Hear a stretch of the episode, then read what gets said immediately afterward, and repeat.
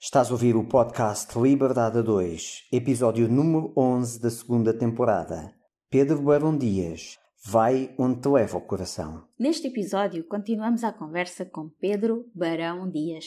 Este episódio é a continuação do episódio anterior, o número 10 da segunda temporada. Por isso, se ainda não ouviste o episódio número 10, este episódio vai fazer-te mais sentido se tiveres ouvido o outro primeiro. Então vai lá, escuta o outro e depois volta para vir ouvir este, porque ambos são imperdíveis. À semelhança do episódio anterior, Pedro continuou a entregar-nos muitos mais padrões de sucesso incríveis e que são absolutamente simples para conseguirmos realizar tudo aquilo que desejamos na nossa vida.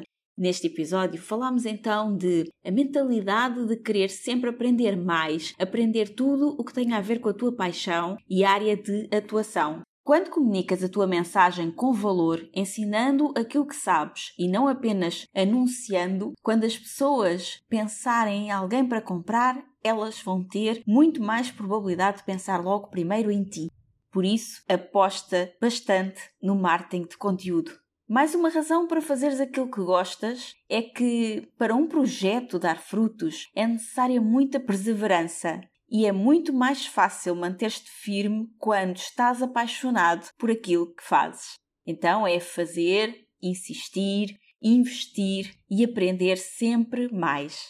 Quando fazes aquilo de que gostas, nunca paras de aprender sobre a tua paixão. A vida é como andar de bicicleta. Temos que encontrar o equilíbrio e continuar sempre a pedalar. Inspira-te em pessoas que tiveram que passar por dificuldades para dar a volta à sua vida, mas conseguiram. Quando queres que um projeto corra bem e vá a bom porto, não faças apenas o que te compete, faz tudo aquilo que for preciso. Se não encontras ninguém que queira fazer o que tu precisas para tornar o teu sonho possível, então vai lá e faz tu. Não te deixes levar pelos nãos ou pelas críticas de pessoas próximas que projetam os seus medos em ti. O mundo é a nossa aldeia. Se não consegues realizar os teus objetivos por perto, olha além. Aprende por ti próprio, para não seres apenas mais um. Sê proativo em procurar aprender sempre mais. Ou aprendes a bater o dente, ou morres de frio desenrasca-te, vai de comboio e despacha-te, ou não vais ter comida no frigorífico. É uma questão de sobrevivência, mas tu ainda tens liberdade de ir para onde quiseres, fazeres o que quiseres, gerir o teu tempo à tua maneira. Olha sempre para o lado alright das coisas. Desenvolve-te pessoalmente, sempre levando em conta o mundo à tua volta em que estás inserido. A comédia aquece as pessoas, coloca comédia na tua vida também. O amor e até a comédia podem ajudar bastante ao teu desenvolvimento pessoal. Sem medo, não há desenvolvimento pessoal. Falámos dos três medos que dão fuel a todos os outros medos que te bloqueiam. Encarar o medo como um tough daddy que te empurra para o sucesso identificar e racionalizar o medo para poder avançar contra esse mesmo medo. Por que é que é importante para o sucesso um adulto ter medo? Estamos hardwired tanto para perseguir o prazer como para fugir da dor. Quando te colocas no papel de aprendiz, nunca fracassas, só aprendes. Vai para onde te leva o coração para poderes fazer aquilo de que gostas e nunca mais trabalhares. Depois, desenrasca-te e vai de comboio. E não te esqueças que tens sempre de pôr comidinha da boa no frigorífico. Perseverança é necessária quando queres seguir frente ao desconhecido e tens medo. Esse é o momento de dar um passo ao lado e observar o caminho. Se é esse que queres seguir, vai, mesmo que nunca ninguém ainda tenha ido. Encontra uma forma ou alguém para te ajudar a carregar as baterias do alright, do positivo, e pode até ser difícil, mas vai acontecer. Fica connosco neste episódio incrível com tantas mensagens tão poderosas de Pedro Barão Dias. Livre! Bem-vindo ao podcast Liberdade 2. O meu nome é Sónia Anjos. E o meu é António Ferreira. Somos apaixonados por desenvolvimento pessoal e empreendedorismo de negócios que geram liberdade. Somos movidos por grandes visões, ideias fora do comum, fazer diferente e quebrar paradigmas. Acreditamos que todas as pessoas merecem mais liberdade de tempo, financeira, geográfica e é para nós uma missão mostrar-te que também tu podes viver uma vida com mais liberdade, com mais felicidade e com mais satisfação do que até já imaginaste ser possível. Todas as semanas te trazemos um episódio com uma mensagem inspiradora para te ajudar a descobrir como desbloquear a tua liberdade. Também teremos semanas especiais com episódios em que trazemos pessoas excepcionais com histórias reais de liberdade. Pensa neste podcast como a tua dose de inspiração, recursos, estratégias e estruturas que te ajudam a criar a tua liberdade e vida de sonho. Muito obrigada por carregares no play hoje e por estares aqui connosco. Agora, vamos começar! Então, e os canais do YouTube, isso é especificamente o quê? Qual é a diferença de um canal do YouTube que vocês fazem para eu fazer o meu canal do YouTube? Os canais de YouTube são, por exemplo, imagina, tu queres fazer um canal do YouTube. Uhum. Aliás, tu queres fazer uma coisa chamada marketing de conteúdos Uhum. Para redes sociais. E o que é que acontece? Esse marketing de conteúdos é uma forma fantástica de fidelizar pessoas, de conseguires mais subscritores da tua marca ou da tua pessoa, por aí fora. Então o que é que acontece? Hum. Agora falando especificamente, por exemplo, em ti, a marca António. Tu queres que a marca António ou a marca Liberdade 2 tenha um alcance maior e então, para isso, tens que estar ativo nas redes sociais Sim. todos os dias ou todas as semanas ou três vezes por semana ou o que for. E para isso precisas de conteúdos, precisas de produzir conteúdos. O que é que a minha empresa faz para a empresa Uhum. Liberdade 2 ou outra marca qualquer ou pessoa? Nós fazemos os conteúdos audiovisuais e Sim. podemos, inclusivamente, trabalhar os conteúdos criativos para poder aumentar o número de seguidores e criar um canal, por exemplo, do YouTube, que depois os vídeos que estão no YouTube podem ser, obviamente, repassados no Instagram e no, no Facebook e por aí fora, de uma marca, por exemplo, e basicamente estamos sempre a criar conteúdos e a fidelizar as pessoas e a aumentar o awareness das pessoas daquela marca. E o que é que esta estratégia traz por trás? Muitos youtubers têm alguns vídeos que é tipo as 5 melhores maneiras de fazer qualquer coisa, Uhum. ou o top 10 de coisas para fazer assim assado. Qualquer pessoa que esteja no YouTube é muito mais atraído por esse tipo de comunicação em que, epá, eu por acaso dava-me jeito de saber quais são as 5 melhores maneiras para, sei lá, apertar um sapato.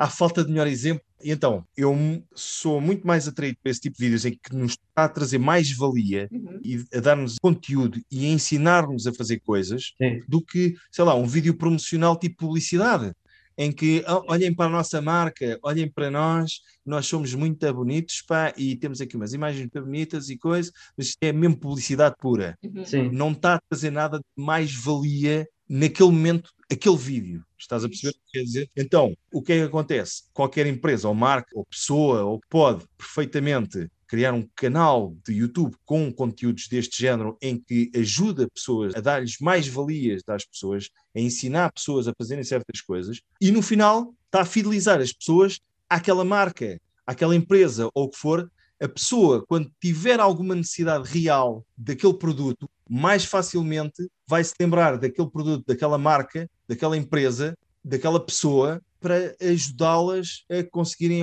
ter o, o objetivo. Ou seja, por exemplo, eu sigo uma página do YouTube que é o Parker Wallbeck, que é, um, Uhum. pá, é uma pessoa extremamente talentosa a nível visual, audiovisual.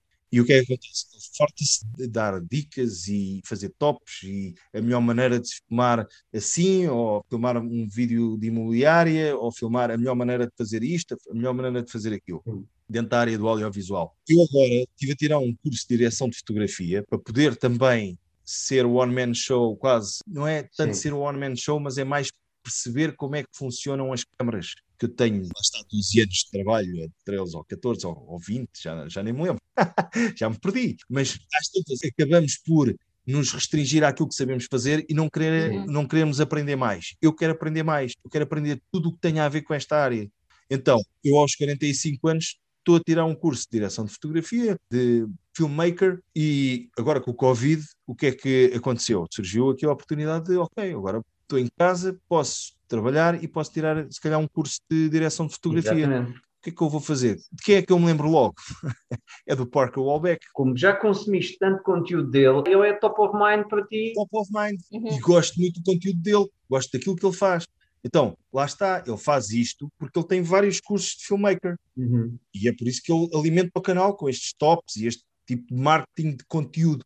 Então, exatamente isso. Eu comecei a tirar o curso de direção de fotografia com ele, no curso que ele tem online. E é assim que eu acho que esta filosofia orgânica Uhum. de trabalhar, de de vender produtos, de vender marca, de vender imagem, nós adaptamos a Allright, adapta-se perfeitamente a isso. E nós trabalhamos isso também. E isso também é uma grande mais-valia, que é quando tu estás a fazer aquilo que tu gostas, tu não queres parar de aprender sobre isso, tu queres continuar a crescer nesse nicho, nessa direção, não é? Então, tu já trabalhas nessa área há tantos anos e agora foste fazer ainda um curso para aprenderes mais, para te especializares nessa área que faz parte de coisas que tu fazes na tua empresa e isso vai fazer o quê? Do meu ponto de vista, vai fazer com que a tua empresa depois também possa destacar-se no mercado com a qualidade do trabalho que tu fazes, Certo. porque tu não paras de aprender mais, não é? Não paro, certo. E lá está. Quando tu estás a fazer, ah, vou fazer isto aqui de audiovisual, que dizem que dá uns dinheiros e a gente conhece umas pessoas porreiras da televisão e é fixe. Mas depois tu, se calhar, não tens esse ânimo, mesmo que seja lá porque é pandemia ou porque estás em casa ou porque for, se calhar ias estudar, sei lá, badminton, se te interessasse por isso, não é? Não ias estudar Sim. uma coisa na área da tua empresa, porque então isto é o meu trabalho, eu já faço o que faço e já não está bem pagam por isto. E não me pagam para isto, Sim, não é? exatamente. É um bocado isso. Exatamente. Não me pagam para isto, é, é- realmente é uma pena, mas é um mantra que E existe. é uma mentalidade. E não é só para as empresas, nós olhando como funcionários, é também como patrões, que é o teu caso agora. Sim. Tu podias pensar, os meus clientes não me pagam para isto, eles pagam-me para fazer filmezinho lá para a empresa deles, ou o que Certo. for que eles tenham contratado. Mas a minha empresa já faz e já faz bem, portanto já está bom. Certo. Agora eu vou ver vídeos de gatinhos para me distrair. é? Pronto. Ou então vou ver, em vez de quatro filmes por dia, vou ver 10. Pronto, Certo. mas vou só ver filmes. E nem sequer é para estudar, como tu disseste. Eu agora tenho a desculpa, é para estudar. Não, é porque é o que eu gosto de fazer e é estar aqui sentado no sofá a comer pipocas e a ver filmes. Pronto. Sim. E não é isso. Até a tua perspectiva de ver filmes tem a ver com. Claro, tu dizes isso um pouco a brincar, mas acaba por ser a sério, porque Sim, tu sim, não chegaste aonde estás hoje Sim. se não tivesses, se calhar, desde quase dos três anos, ter A visitar olhado, filmes, não é? ter olhado para os filmes com outra perspectiva diferente daquela que se calhar que eu olho, não é? Eu também gosto muito de cinema, mas é para me sentar ali no sofá, olhar para a televisão e a ver a história. Interessa-me a história, o, tentar perceber o enredo, é só isso. Claro, eu posso achar piada aos sons que vêm não sei de onde, aquela fotografia, né, que eles chamam, que é aquela imagem muito bonita, mas não estou cá a pensar muito sobre como é que aquilo foi feito Claro. e o que é que foi preciso para fazer aquilo, né? Sim. Só estou a apreciar o filme. Uhum. Tu se calhar não, né? Tu estás a, a Não. tomar nota de todos os detalhes. Tudo, volto atrás, quando houve ali qualquer coisa que eu adorei, volto atrás, vejo aquilo em câmera lenta. Eu tenho no meu computador vários filmes que eu adoro e vou vendo-os em câmera lenta para ver os planos e, e como é que a câmera se mexe. E isto demora dias para ver um filme desta maneira. Aham. Pá, mas, mas eu tenho que aprender, eu quero aprender. Eu dá-me gosto de aprender porque lá está, ama aquilo que fazes e nunca mais trabalhas na vida.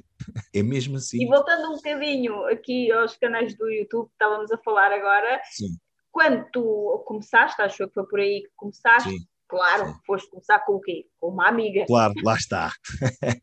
Lá está, não é? Vais trabalhar com alguém que seja com amigos. amiga, Exatamente. E então temos um projeto fantástico que está a começar agora a dar frutos, que é o Have a Good Life, Aham. que é um canal de macrobiótica, de filosofia de macrobiótica, que faço com a minha amiga Eva Madeira e que está a colher frutos e tem montes de receitas e dicas de filosofia macrobiótica e alimentação macrobiótica. E pronto, e agora o culminar tem sido bastante fantástico porque hum, já conseguimos ter visibilidade o suficiente para ser convidada para o World Macrobiotic Summit e ser uma oradora e fazer um show cooking e, e fazer uns diretos que Uau. Nós também fazemos. E, portanto, o World Macrobiotic Summit é uma espécie de encontro mundial de macrobiótica em que estão as maiores sumidades da macrobiótica do mundo. E então, opá, é fantástico convidarem a nossa menina e o nosso projeto estar a ter este tipo de visibilidade, é muito bom. Sim, e se alguém aí que nos está a ouvir se pergunta, mas porquê é que eu hei de contratar, por exemplo, ao Wright para me fazer os filmes do YouTube se eu própria posso ligar a câmera do telefone e gravar? Então, a minha recomendação é que vão ver o canal Have a Good Life E para verem a qualidade Percebem, percebem logo e porquê. depois percebem a diferença, não é? Sim. E aqui, quando eu estou a falar da qualidade, que também é essa, mas não é disso que eu estou a falar, não é a qualidade da Eva como entendida da macrobiótica que ela é, porque também faz aquilo claramente por paixão, porque nota-se nos vídeos. Claramente. Isso também está lá presente. Mas eu estou a falar da qualidade audiovisual. Vão lá ver a qualidade audiovisual e vão ver se é um canal de YouTube normal, Fantástico. Obrigado. porque não é. Obrigado. Mas sim, pá, mas aquilo dá, dá muito trabalho, mas também dá muito gozo. E agora estar a colher frutos de um projeto de coração destes é fantástico também. Sim. E imagino que a Eva esteja muito feliz, Tá. não é? Também com essa. Está, Parece está, está, está. E as coisas estão a, estão a acontecer de uma forma bastante orgânica e fantástica também. E é necessário alguma perseverança, porque o YouTube, como todos nós sabemos, Uhum. não é carregar no botão, a não ser que tenha a sorte de ter alguma coisa viral, mas não é carregar no botão e começas logo a, a receber dinheiro e a teres feedback e a, e a conseguir chegar ah, lá. Isto é preciso trabalho, dedicação todas as semanas, fazer qualquer coisa, in- insistir, investir. E o próprio canal tem sido um professor. Tudo o que eu faço nesta área tem sido um professor. Isto estou sempre a aprender, Uhum. se eu quiser, estou sempre a aprender. E é por aí que as coisas estão a ir. Está a ser fantástico. E entretanto, que eu conheço também já há uns bons anos e sempre soube dessa tua paixão pelo cinema, mas eu via a tua paixão pelo cinema assim pela, lá está, pela produção, pela realização, pela imagem, pelo som, por tudo o que envolve o cinema, mas não propriamente nunca soube da tua paixão por ser, por exemplo, ator. É. nunca, nunca soube disso. Essa tua paixão pelo cinema era mais porque, e, e o teu caminho, o teu percurso mostra isso, não é? Tu não foste tentar Não. ir ser ator Certo. de cinema, tu foste tentar ir trabalhar com audiovisual, trabalhar com televisão, trabalhar com publicidade, trabalhar com coisas, sobretudo a parte do cinema, nós sabemos que é quem canta mais, não é? Mas tudo o resto é imagem e som. Então, tu foste tentar trabalhar com esses conteúdos assim, Não, não, mas e não antes, como, como e- ator. E antes há aqui uma coisa que eu sei, que é daquelas coisas que só a malta do meio é que sabe, mas que é uma pérola, Hum. que em 2010 tu agarras em alguém no Algarve e fazes uma coisa muito especial, um workshop muito especial de escrita criativa, com alguém bastante Ou seja, especial Como é que tu sabes estas cenas, são meu? daquelas coisas que acontecem no mundo e que ninguém imagina que foi cá em Foi Portugal, cá em não é? Portugal, sim senhor, foi no Algarve. Fica lá isso. Foi uma espécie de. Pá, foi um curso, foi um curso de escrita de argumento para filme Uhum. que foi dado pelo Ian Harlan, que foi o produtor do Stanley Kubrick. O, que basicamente, para quem não sabe, o Stanley Kubrick é um dos, foi um dos realizadores mais importantes da história do cinema e foi quem realizou o 2001 Odisseia no Espaço, Sim. o Laranja Mecânica, o Shining, o Barry Lyndon, White White Shut, com Hum. o Tom Cruise e com a Nicole Kidman, o Nascido para Matar, o Doctor Uhum. Strange Love, and so on, and so on. Quer dizer, também não, há, assim não falta muitos mais, que eu acabei por dizer de quase todos os filmes dele, porque eu já vi tudo e adoro. Sim. Por acaso não se nota nada. E assim que eu soube que o Ian Harlan estava no Algarve a dar um curso de escrita para guião de cinema, epá, é que nem pensei duas vezes, lá está, tinha que ir lá, tinha que aprender, tinha que falar com ele, tinha que tentar perceber como é que o Kubrick fez isto, como é que ele fez aquilo, como é que as coisas aconteceram, quais eram as dificuldades, quais eram as ânsias, aquelas coisas todas que nos interessam saber, porque, Sim. opá, e posso dizer que foi uma semana fantástica, foi das melhores semanas da minha vida, e no entanto fui para lá para aprender. E uma semana intensiva, não é? Sim, sim, foi uma semana intensiva de manhã à noite, sempre a estudar e a aprender e a escrever e a ver, a dissecar os filmes de Stanley Kubrick, aqueles onde ele tinha sido produtor, porque ele foi produtor do Kubrick a partir dos anos portanto foi produtor do Laranja Mecânica para a frente. Mas ele, uhum. até mesmo o 2001 Odisseia no Espaço, para teres uma ideia, a música do Zaratustra, que é aquela uhum. pronto, que agora é, é, faz parte da cultura pop usar-se essa música para tudo o que tenha a ver com o espaço. O Kubrick não fazia a mínima ideia que música que ele havia de utilizar para pôr ali para dar aquela para poder casar com aquelas imagens grandiosas que ele tinha feito do filme. E o cunhado Sim. é que disse: Olha, experimenta meter uma música clássica, porque ele na altura estava a fazer experiências com sintetizadores, que estavam a aparecer os sintetizadores, e os sintetizadores na altura, com os Kraftwerk e não sei o quê, eram tidos uhum. como a nova cena da música. E então ele queria casar a cena da ficção científica com a ficção científica dos sintetizadores, só que nada lhe soava bem. E o Ian Harlan é que disse: Mas por que tu não usas música clássica? Olha aqui esta. É e o é. gajo, estás a brincar? É já isto! Vai já ficar esta música. E esta foi a história que ele nos contou. Pá, foi fantástico saber estes, estes, estas trívias, percebes? Estas coisas ao acaso, quase, que depois ficam e que perduram pelos tempos fora. E, portanto, este aspecto sempre também me fascinou e foi fantástico essa semana de depois foi mais uma, uma aprendizagem louca estás a ver? sempre a aprender tem, tem, que ser, tem que ser pá, temos cá, não podemos estagnar acho que houve, ou, não sei se foi o Einstein houve alguém que disse que, e, e tu há bocado também nesse ponto, Sónia, que é a vida é como andar de bicicleta, temos que encontrar o equilíbrio e continuar sempre a pedalar. Epá, é tal e qual. Uhum, é muito isso. Mas agora vem aquela parte então que eu estava a falar que como é que tu, que sempre te interessaste por essas coisas todas do cinema, mas não tanto pela parte de ser ator, não sei se isso tem alguma coisa a ver, porque depois tu foste desenvolvendo os teus skills sociais, como tu falaste, e encontraste isso na faculdade, inclusive. Não sei se tem alguma coisa a ver com aquela parte, ser um mais tímido na escola e mais introvertido, e então achavas que não podias ser ator, ou se isso não era realmente aquilo que fazia parte dos teus sonhos, do teu imaginário, quer ser ator. Era isso que tu pensavas? Ah, também, também. Estás a ver? Também. Uma pessoa. Também. Tudo que tem a ver com cinema. Basicamente, é? basicamente. Tudo que tem a ver com cinema e depois, tipo, quando tu ficas fascinado com a capacidade e naturalidade certas pessoas têm para trazer um papel sabes? Por exemplo, o Leonardo DiCaprio é um desses gajos que eu olho para o gajo e penso, este gajo tem um talento incrível, este, ele tem uma força a passar ideias, ideias que outros escreveram como se fossem, se estivessem a sair da cabeça dele naquela altura. Uhum. E pá, eu muitas vezes fico fascinado a, a vê-lo representar, mas quando digo o Leonardo DiCaprio, há muitos outros. E é outra coisa, é outra coisa que me fascina, é a arte da representação, mas é a arte da representação naturalista, não tanta teatral. Essa já não me chama tanta atenção, porque há vários tipos de representação. E Sim. aquilo que me chama a atenção nos filmes que eu vejo é quando eles conseguem ser o mais naturais possível. Por exemplo, as pessoas esquecem-se muitas vezes quando estão a ver filmes que há um guião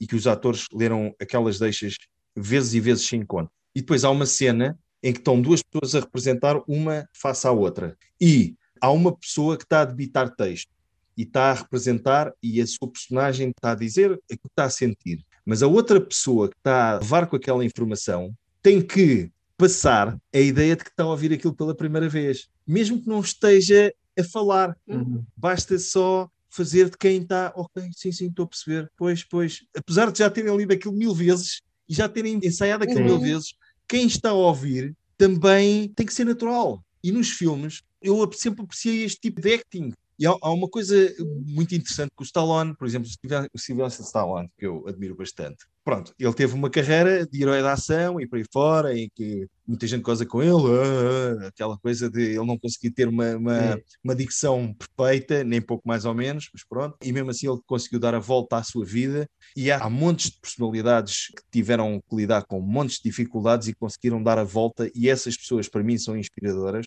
eu inspiro-me nessas pessoas e o Stallone é uma delas, o Sylvester Stallone.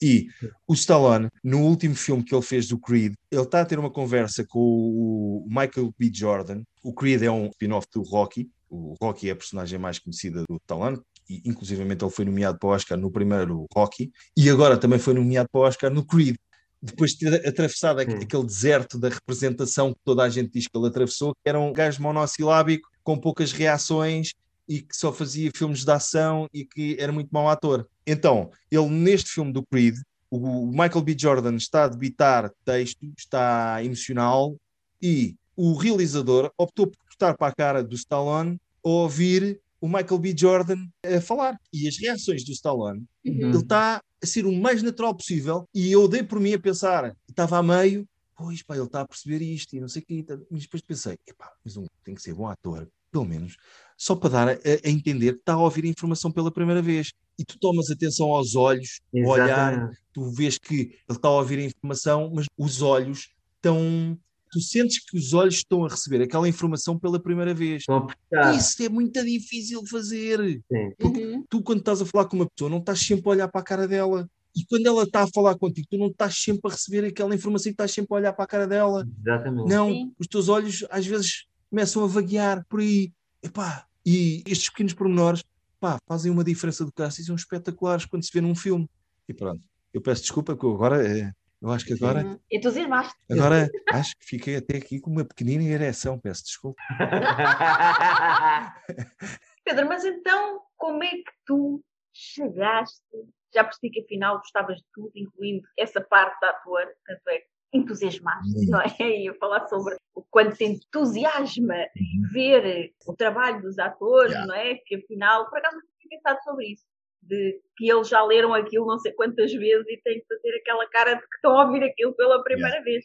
E eu também sou como tu, eu gosto de teatro também, mas eu acho que teatro é teatro e, e cinema ou televisão é cinema ou televisão. Tanto no cinema como na televisão, eu acho que as coisas têm que ser mais fluidas. Não tem que ser uma coisa assim, ah, e não sei o quê, assim, que é o que a gente chama yeah. teatral, não é?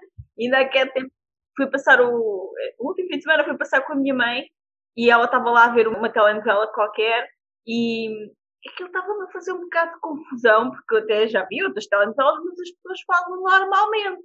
E naquela estavam muito teatrais. Eu disse, mas estes atores pensam que estou no teatro? Isto não tem graça nenhuma em telenovela.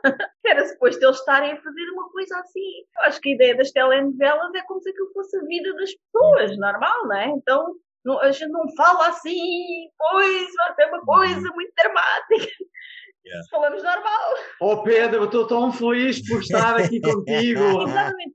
É que era, parecia que estava a ver, é que era exatamente assim que eles falavam. E aquilo estava realmente a fazer alguma confusão. E agora tu estás a falar sobre isso e de como te interessavas por ver como é que eles fazem esse trabalho. E de repente, de onde saiu a oportunidade de não só seres ator, mas também outras coisas, coprodutor, editor, distribuidor, realizador. Realizador, não, realizador não fui eu.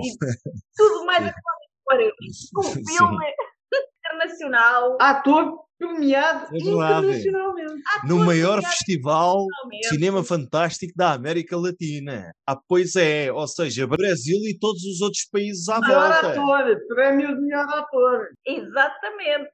Como é que surgiu essa oportunidade? Epá, um lá está, é daquelas coisas. Outro grande amigo meu, realizador. Lá está, coisa a trabalhar com Lá está, virou-se para mim e disse: pá, sabes o que é que era fixe?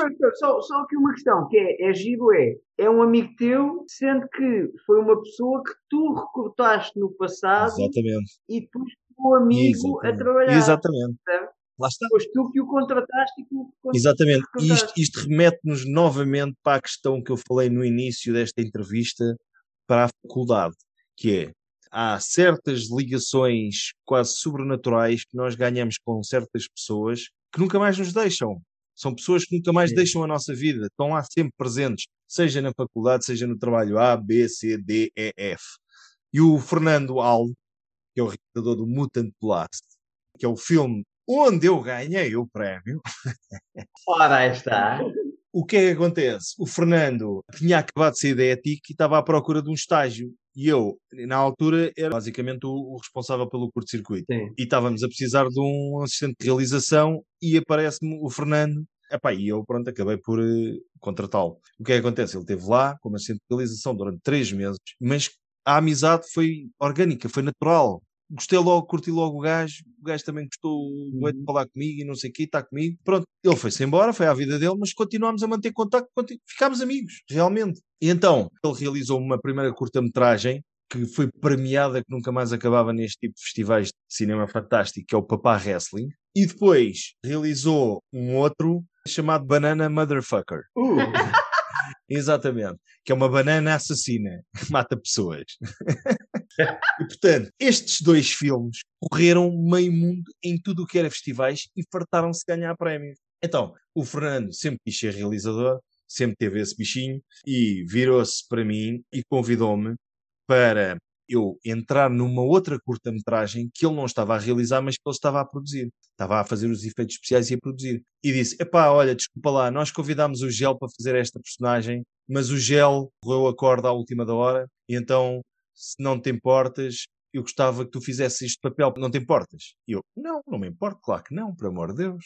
Então, o Marmanjão basicamente foi e fiz a personagem, e depois quando estava a filmar, pronto, basicamente o Fernando convidou-me para entrar numa curta-metragem chamada Blar Gar Gar Gar, que é um ranho assassino mutante que mata pessoas. E então, ele convidou-me para fazer lá uma personagem e pronto, tinham convidado o Gel, o Gel cortou-se e então eu fui à última da hora. E comecei lá a fazer a cena. E o ator com que eu estava a contracenar, que era o Dinardo Freitas, que é um ator também com muito talento, ele vira-se para mim, epá, és muito natural, pá, fazer isto, bem, falar, não sei o quê. Epá, obrigado, isto, boa onda. Então, mas tens alguma experiência? Eu só fiz umas coisas curas, porque naquele, o novo programa do Rui Unas, sim. o programa que eu produzi para a SIC Radical, eu também fui ator, porque não havia dinheiro para contratar atores, e então, pronto, então eu fiz lá uma personagem, que era, que fiz de Pedro, e eu consegui, com isto, experimentar um bocado a veia da representação. Volta agora para esta parte. Eu fiz isto e o Fernando disse: Epá, tu tiveste muito bem. Sabes o que é que era fixe? Era tu a matar zombies na pai. Eu, pá, meu, mas eh, é já. Quando é que queres combinar isso? Ele, tá bem, então olha, vou escrever um guião e não sei o quê, tarará, pumba. Foi para casa, depois de escrever o guião, sai uma longa-metragem chamada Mutant Blast. Brutal. E entretanto foi preciso o Fernando eh, ter financiamento para o filme e as coisas não estavam fáceis. Entretanto, ele num dos festivais conheceu um norte-americano que foi produtor do primeiro Rocky, o Lloyd Kaufman. O Lloyd Kaufman tem uma produtora, O senhor é mítico em Hollywood. é mítica em Hollywood, porque ele produziu o primeiro Rocky, produziu Saturday Night Fever, com o John Travolta, Uhum. e ele abriu uma produtora nos anos 70 chamada Troma, que é de culto absoluto e que tem a maior parte do seu espólio cinematográfico é, portanto, são filmes deste género, de bananas assassinas e coisas do género. O filme mais conhecido da Troma é o Toxic Avenger. Uhum. E o que é que acontece? O Lloyd gostou muito das curtas do Fernando e quis oferecer para distribuir as curtas do Fernando nos Estados Unidos. E então o Fernando começou a ganhar ali um, um relacionamento com ele, comercial, e quis-lhe apresentar o guião e pedir financiamento à Troma. Como é que ele fez isso? Fomos para o Cristo Rei, ao lado do Cristo Rei há lá uma coisa abandonada cá em baixo, ao pé da- do Rio Tejo, e aquilo como está tão abandonado e tão decrépito, parecia mesmo o apocalipse. E eu só tinha que matar um zombie e aquilo era um- uma espécie de proof of concept que era para ver se o americano investia em nós. Sim. Isto enquanto eu estava a fazer o curto-circuito, já, já não lembro, mas pronto, foi a par de Sim. isto ia acontecendo. Isto foi em 2011. Então nós fomos para o lado do Cristo Rei, matei o zombie, fizemos um edit e o Fernando meteu aquilo na mala e levou aquilo para os Estados Unidos para se encontrar com o americano. O americano decidiu investir e financiar o filme. A partir daqui, o guião era muito ambicioso e era preciso mais dinheiro para os efeitos especiais. Então o que é que o Fernando fez? Decidiu concorrer ao financiamento do ICA.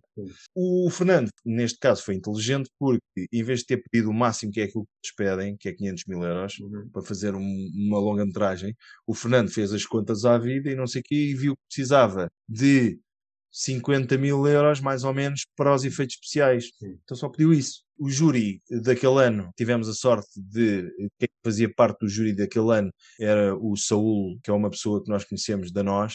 Epá, e é uma pessoa que é muito aberto a este tipo de projetos Sim. inovadores e pioneiros. Então ele gostou da ideia do Fernando, gostou de- também que o Fernando não estava a pedir muito, estava a pedir só o suficiente para os efeitos especiais e decidiu convencer os outros júris a dar o financiamento para o filme. Sim. Então conseguimos ter dinheiro para erguer o filme. Uhum. Pronto, e a partir daí foi tudo natural.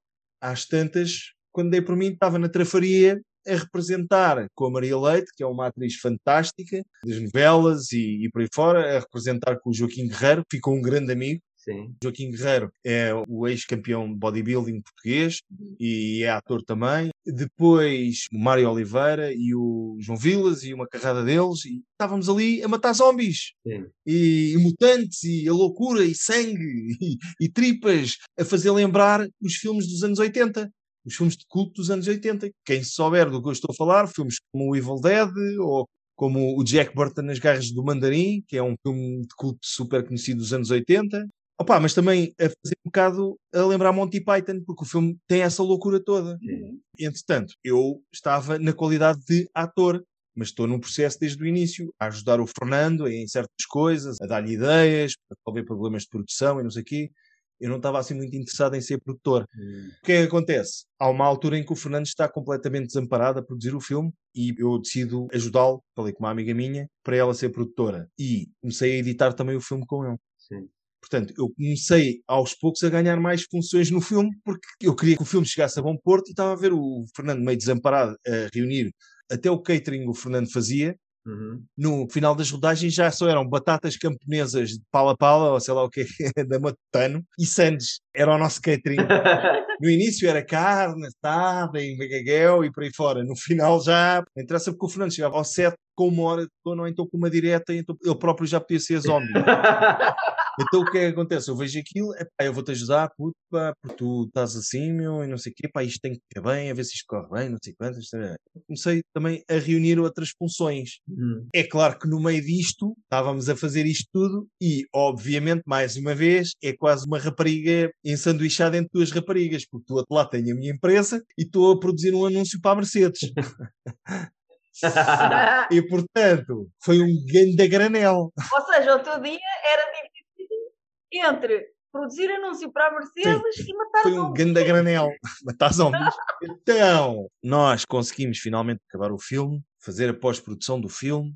O filme ficou feito e o percurso do filme, quando ficou finalizado, foi também muito interessante. Porque, basicamente, no início ninguém conhecia o filme, e então nós começámos a mandar o filme para alguns festivais, Uhum. e alguns dos festivais tínhamos que pagar a emissão do filme nesses festivais, porque ainda não havia a cena toda à volta do filme. E depois, entretanto, o filme começa a ganhar algum hype, e então aí, quando o filme começa a ganhar hype, e começamos a ganhar prémios com o filme, o filme começa a ser convidado para tudo o que era festival. Isto foi em 2019, mas ao longo de 2020, durante a pandemia, festivais online também a convidarem o filme para os festivais. Às tantas, já entravam em contato com a Troma, perguntarem quanto é que a Troma queria para a Troma ter o, o filme no festival. E a, e a Troma cobrou, começou a cobrar dinheiro, começou a cobrar para ter o filme nos festivais. Ou seja, vocês começaram primeiro Sim, a pagar sim. para entrar nos festivais. Eles, eles já nos já- pagavam já- a nós já. para nós entrarmos no festival.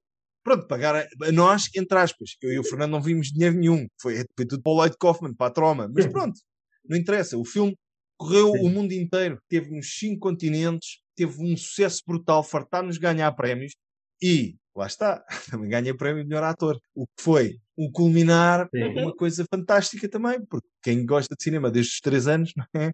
Isto é quase o outro sonho a ser eh, realizado. Ah, mas é assim, primeiro filme que tu fazes na Sim. vida, já tinhas feito, como disseste, umas coisinhas com unas, mas isso eram programas pequeninos, não, é? não era um filme, não era um cinema. Agora, o primeiro filme a sério que tu fazes na vida, ganhas logo Sim, o prémio de melhor foi, ator, foi, é foi, foi incrível. extraordinário. que nesse ano foi o filme português mais premiado Sim, internacionalmente. Mais de 30, Foi a sim. mais festivais, né? foi mais de 30 festivais. conceituados. Eh, Tipo, nós tivemos em Portanto, festivais vocês que não eram de género fantástico nem nada disso, foi festivais daqueles artsy fartsy. Estava lá também o Irishman do Scorsese e por aí fora, e estava o nosso. Eh, Ao lado destes gigantes, estás a ver? Pá, foi, fantástico, foi uma viagem incrível. E mais uma vez, abraçar o desconhecido, ir à aventura e tentar eh, experienciar a vida e aprender com estas coisas todas. Parte da distribuidora, pronto, é que nós cá queríamos lançar o filme em cinema, mas tivemos, dada a natureza do filme, que é um filme com muito gore, sangue, muitas tripas, zombies, apesar de ser um- uma bizarria pegada e ter momentos de média tipo Monty Python, pá, também tem muito gore e as pessoas, na verdade, não há muito hábito desse tipo de produto em Portugal. E então tivemos alguma dificuldade em encontrar eh, distribuidor eh, para o filme. E às tantas já estávamos a ficar desesperados, porque ninguém queria distribuir o filme. E eu virei para o Fernando e disse: pá, man, olha, vou mudar o CAI da minha empresa e vamos distribuir nós o filme, acabou-se. então isso aí foi todo um outro processo. De comboio. Foi exatamente Safa e de Comboio, Exatamente, tal e qual. Então foi todo um outro processo de, de tentar negociar com os cinemas e tentar conseguir o maior número de salas de cinema para o filme, estrear, andar a distribuir pósteres e cartazes pelo país e aquelas coisas todas, enquanto, lá está, se faz filmes institucionais e outras coisas têm a ver com a vida da empresa. Sim. Epá, e eu acho super interessante o filme. Primeiro, o filme é giríssimo e sabes que uma das minhas paixões é o desenvolvimento pessoal e a forma como o cérebro funciona e reage e tal. Pá, e o filme é super interessante porque o filme começa com comédia, depois passa por um bocado de suspense, depois medo, Montanha Russa. depois terror, Montanha Russa. depois nojo, depois aquele gore todo, e depois o gore começa a ficar tão exagerado, tão exagerado, É. que é impossível uma pessoa não se desatar a rir. E então é tanta morte, tanto sangue, tanta coisa, e a vontade que tu tens é rir, e o teu cérebro está-se a rir, e tu estás, tu Sim. estás a pensar, eu não devia estar a rir disto, porque supostamente eles estão a matar pessoas, isto é mau, mas tu não consegues parar de rir, e o teu cérebro dá ali um nó, que é, eu não devia estar-me a rir, mas isto é tão engraçado. Sim, sim, sem dúvida. Tanto é que nós fomos com o nosso filho, ele na altura tinha que 10 anos, Sim, 9, 10 anos. 9, 10 anos, e até haviam pessoas que diziam, ai, Não, vais com, 10. Tinha 10. vais com ele e será que vais ter medo? E ele próprio estava com medo de ter medo. E quando começam logo aquelas questões do sangue e tal, na Sim. primeira vez ele tapa Sim. os olhos, mas depois é o tapar os olhos com os dedos afastados a ver. E passado um bocado já estava ele a desatar-se a rir, a fazer de rir. E é o filme favorito dele. E ele diz sempre que é o teu maior fã. E é o filme favorito dele. E é super interessante essa, Sim, esse shift de medo, terror, cómico e não devia estar a ser cómico, mas eu não consigo parar Pá, de rir. falta de melhor. É uma série de emoções diversas e contrárias faz com que o filme seja o que é. À falta de melhor expressão, é um filme que está all over the place. É, Exato. e a verdade, É mind-blowing. Exatamente, e a verdade é que a violência do gore, aquela violência toda estúpida, aquilo é cartunesco, é uma violência cartunesca. Uhum. É como se a violência dos cartoons do Tom e Jerry, um co- contra o outro, tivessem resultados mesmo físicos. Sim. Mas depois é tão excessivo que só dá vontade de rir, porque é, é pateta, não é?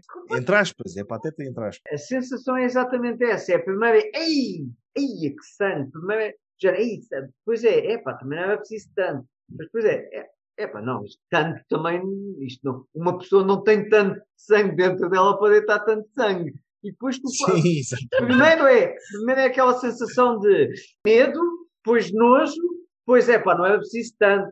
Depois é, não, isto é demasiado, não, isto é ridiculamente demasiado. Então não Sim, consegues parar de rir. E depois estás sem conseguir parar de rir a dizer eu não me devia estar a rir porque eles estão a matar pessoas. Isto não, não Sim. faz sentido eu estar-me a rir. E então há aqui uma série. O próprio cérebro dá um nó. Pá, e é natural. O filme é um filme, está um filme de culto. Eu já vi imagens de americanos a tatuarem metade da perna personagens do teu filme. Do filme. Eu sei, yeah. Nos Estados fantástico. Unidos, malta a dizer que já fiz a minha primeira tatuagem do Milton Bass, coxa toda. E é incrível porque tu pensas assim: epá, estes gajos fizeram uma cena que o cinema português não está habituado. Sim. E é um facto. O cinema português não está habituado a este tipo de produto, longas metragens, filmes assim, não está habituado. É um facto. Mas depois, o Fernando conseguiu dar à luz um filme que, mesmo lá fora, as pessoas não estão habituadas, Sim. não é? Por isso é que o filme correu o mundo todo e pagavam para ter o filme nos festivais deles. Porque o filme é tão inédito, tão original, não só para o cinema português, mas também no mundo. Daí o amor todo que nós tivemos à volta do filme lá fora. Nós fomos convidados para a Coreia do Sul e tivemos três exibições do filme.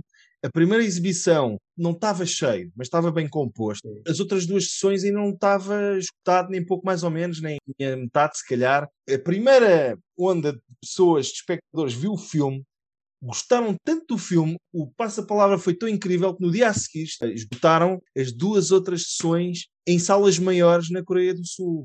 Foi um êxito absoluto o filme. Epá, e mesmo os críticos de cinema, como eles vivem um bocado aquele clima de terror nuclear com a Coreia do Norte, Sim. o Mutant Blast retrata explosões nucleares, então os gajos dissecaram cenas, aprofundaram questões do filme que eu acho que o Fernando não foi tão fundo, estás a perceber? Pode ter pensado, mas não foi tão fundo.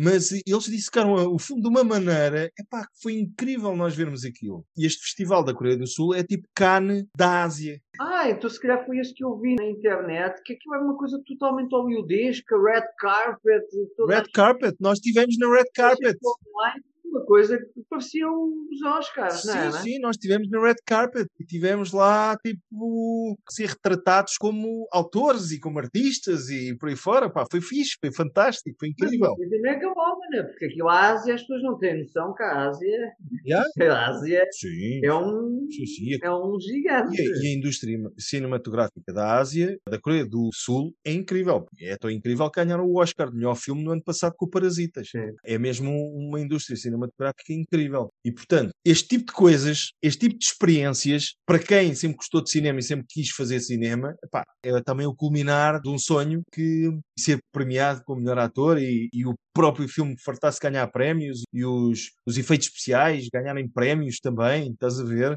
Pá, é incrível. Incrível. E aí também uma questão muito interessante que é os efeitos especiais. Vivemos atualmente no tempo do CGI, em que há- há efeitos especiais espetaculares. Vocês foram aquele conceito de culto dos efeitos especiais à antiga, antiga, entre aspas. é? Anos 80, anos 80, porque na verdade eu, no que toca a sangue, eu gosto do meu sangue real.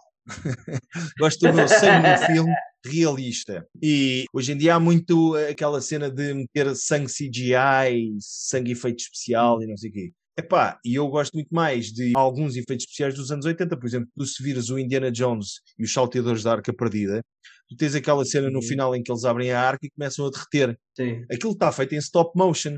Mas aquele stop motion, essa cena final, se fosse feita em computador, eu acho que ia tirar um bocado o realismo do látex, do sangue, do líquido que Hum. corre por ali abaixo, o orgânico do material, da carne. Acho que os efeitos de computador ainda não conseguiram chegar tão alto para conseguir replicar na perfeição a textura da carne a apodrecer e coisas desse género. Estou a ficar muito técnico, eu sei.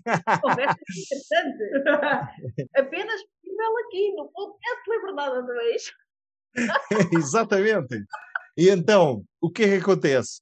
Epá, o nosso filme é tudo practical effects, é tudo feito on camera, ou seja, não vai para pós-produção em computadores e depois agora vamos meter os efeitos especiais, não. Em todos os takes, os efeitos especiais são feitos. E depois, ainda há mais uma cena que é, vais levar com um balde de sangue na cara. Que horror. Epá, mas este take não ficou fixe, pá. Ah, pá, vá lá limpar a cara, se faz favor, pá. Vamos ter que repetir isto. Então vá, bora lá levar outra vez com sangue na cara. Por que vocês levavam na cara? Não era sangue. Epá, aquilo é uma mistura secreta, aperfeiçoada pelo Fernando, que só o Fernando é que sabe. Ele, é, que- A receita. eh, ele não passa a ninguém. Ok. Mas sei que aquilo envolve groselha ou molho de tomate, não, molho de chocolate, topping de chocolate e água e, e pronto, e mais não sei dizer, pronto, mas aquilo, o que é certo é que aquilo tem um cheiro, Hum. pá, depois de tu levares com várias vezes um, um balde de sangue na cara, tu ficas assim um bocado pó, epá, já está bom que já estou a ficar enjoado. Opa, só que a questão fixe é que isto é um filme que homenageia muito esses filmes dos anos 80. Os filmes do Sam Raimi que são carregadinhos de gore e que são de culto também, que são incríveis e que hum, têm muita graça também, também têm comédia. Portanto, nós sabemos de onde é que o filme vem, o filme vem daqui, as influências são estas, mas o que é que o Fernando fez? Deu-lhe um twist na história que o tornou fresco. Sim. E daí estas maluquices todas. Mas com muitas referências a, a muitos Sim. filmes, não é? Há ali piadas que, para quem gosta deste tipo de Sim. filmes fantásticos, percebe que há aqui piadas a esses filmes, Ah, não é? ah, sim senhor. Há ali uma série de mensagens. Ah, sim, senhor. Esse amor a esses filmes, que é uma carta de amor a esse tipo de filmes, Uhum. também conseguiu ser fresco o suficiente para haverem pessoas nos Estados Unidos a tatuarem personagens na perna, o que é, pá, para qualquer criador, não, não, não há melhor prémio. Esse sim é o prémio. Sim. Uma pessoa decidiu ter no corpo desenhado e pode, Para o resto da para o vida. resto da vida, uma personagem do nosso filme. Uau! Saída da cabeça do Fernando. Uau! Incrível. mesmo. E quem não viu o filme já não está no cinema, lamento. Já não está no cinema, mas está na RTP Play, agora durante seis meses. Chama-se Mutant Blast e, e vai estrear em Nova York no próximo mês. Porque passou a pandemia e a Troma ainda quer apostar no filme, portanto, ainda vai estrear em Nova York, pelo menos. Ou seja, Uau. então o filme estreou a primeira vez quando? O filme estreou em 2019 cá em Portugal. E estamos em 2021 e ele ainda continua a estrear neste momento Sim. em Nova Iorque. E continua a ser convidado para festivais, já não com aquela cadência, mas ainda. Incrível, Sim, sim, sem dúvida. incrível. Parabéns. Obrigado. Olha, eu tenho uma curiosidade que não tem a ver tanto com o filme, tem a ver contigo, que é o que é que o senhor que te disse que vai fazer o que tu quiseres, mas primeiro vai buscar o canudo. Sim. Fiz deste filho agora ator premiado. Opa, ficou super orgulhoso, adorou o filme, disse que eu estive muito bem e que eu mereci o prémio.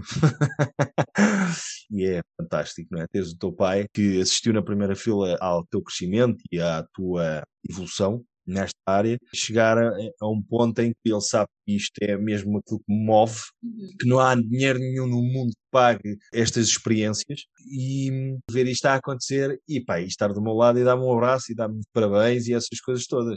Senhor, esse senhor tá, ficou bastante contente. Imagino que sim, imagino que sim, porque tu Sim. sentaste no cinema ao lado do teu filho e ao mesmo tempo estares a vê-lo no ecrã e eu não sei se Sim. estou errada, se calhar estou, mas eu tenho uma vaga ideia que quando o filme estreou cá em Portugal, porque ele teve uns tempos ainda para estrear, depois ficaram à espera eh, daquela parte ali do Halloween, não foi? Porque acharam que Sim. um filme desses calhava bem nessa época e tal, então esperaram também.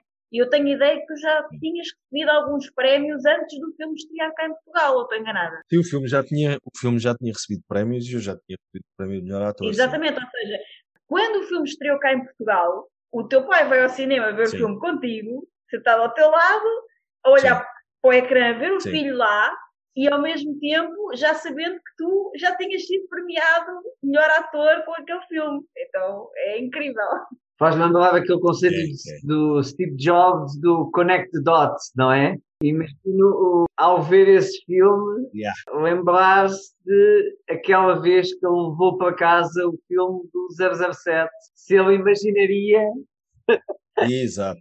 que iria ficar aqui, não é? E Que 40 iria- anos depois ia estar a ver o filme Exatamente. do, do filho Premiado. cinema e com ele já premiado como melhor ator. Incrível. Tal e qual.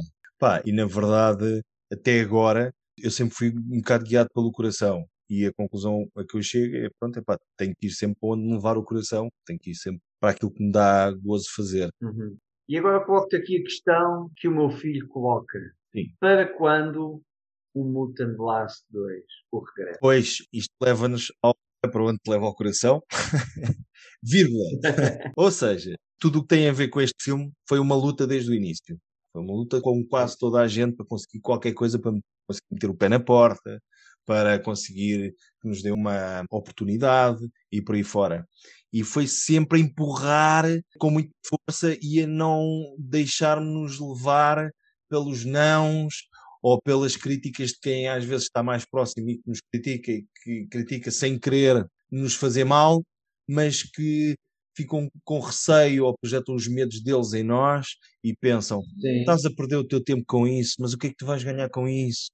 Mas porquê? Mas nem sequer estás com os teus filhos e estás a ir para Sintra e não sei quê, tarará, tarará, tarará. Aquelas coisas todas para filmar esse filme, mas isso quando é que acaba? Esse tipo de coisas. Sim. Porque, Pedro, desculpa, isso ainda durou algum tempo para vocês filmarem o filme inteiro. Opa, sim. As filmagens inicialmente demorou a arrancar e depois pusemos uma meta que era estar no Motel X de 2018 uhum. e então naquele primavera-verão, pá, fizemos todos os possíveis para ter aquilo pronto, mas demorou, pá, aí dois anos. Há uma cena em que o americano entra, que foi a primeira cena de todas que nós filmámos, em que eu empurro o americano e eu estou assim um bocado para o rechonchudinho, e depois, passado um ano, gravámos a segunda cena, já eu estou magro e todo, todo, fit. todo, todo fit e não sei o quê, a lutar espadas e não sei quantas, ver. Ou seja, ainda demorou um grande bocadão. Epá, e sempre que eu tinha que sair para ir filmar ou para fazer qualquer coisa, epá, havia sempre críticas. Então, mas quando é que isso acaba? Então, mas nunca mais arranca? Que é? Desde aí até o filme estar acabado e ninguém querer apostar nele. Sim. E foi sempre a fazer uma força descomunal, mas sempre a ir para onde me levava ao coração. Uhum. E isso é muito importante, irmos para onde nos leva ao coração. Uhum. No entanto, vírgula, um segundo filme é realmente onde está o coração. Mas, neste momento, já tem que haver dinheiro. E o financiamento, pá, este género de filmes não é fácil. Muito menos em Portugal, onde, como eu disse há bocado, é um país um bocado conservador e também na sétima arte também é um bocado. Também tem as suas referências, tem um bocado o seu estilo de cinema.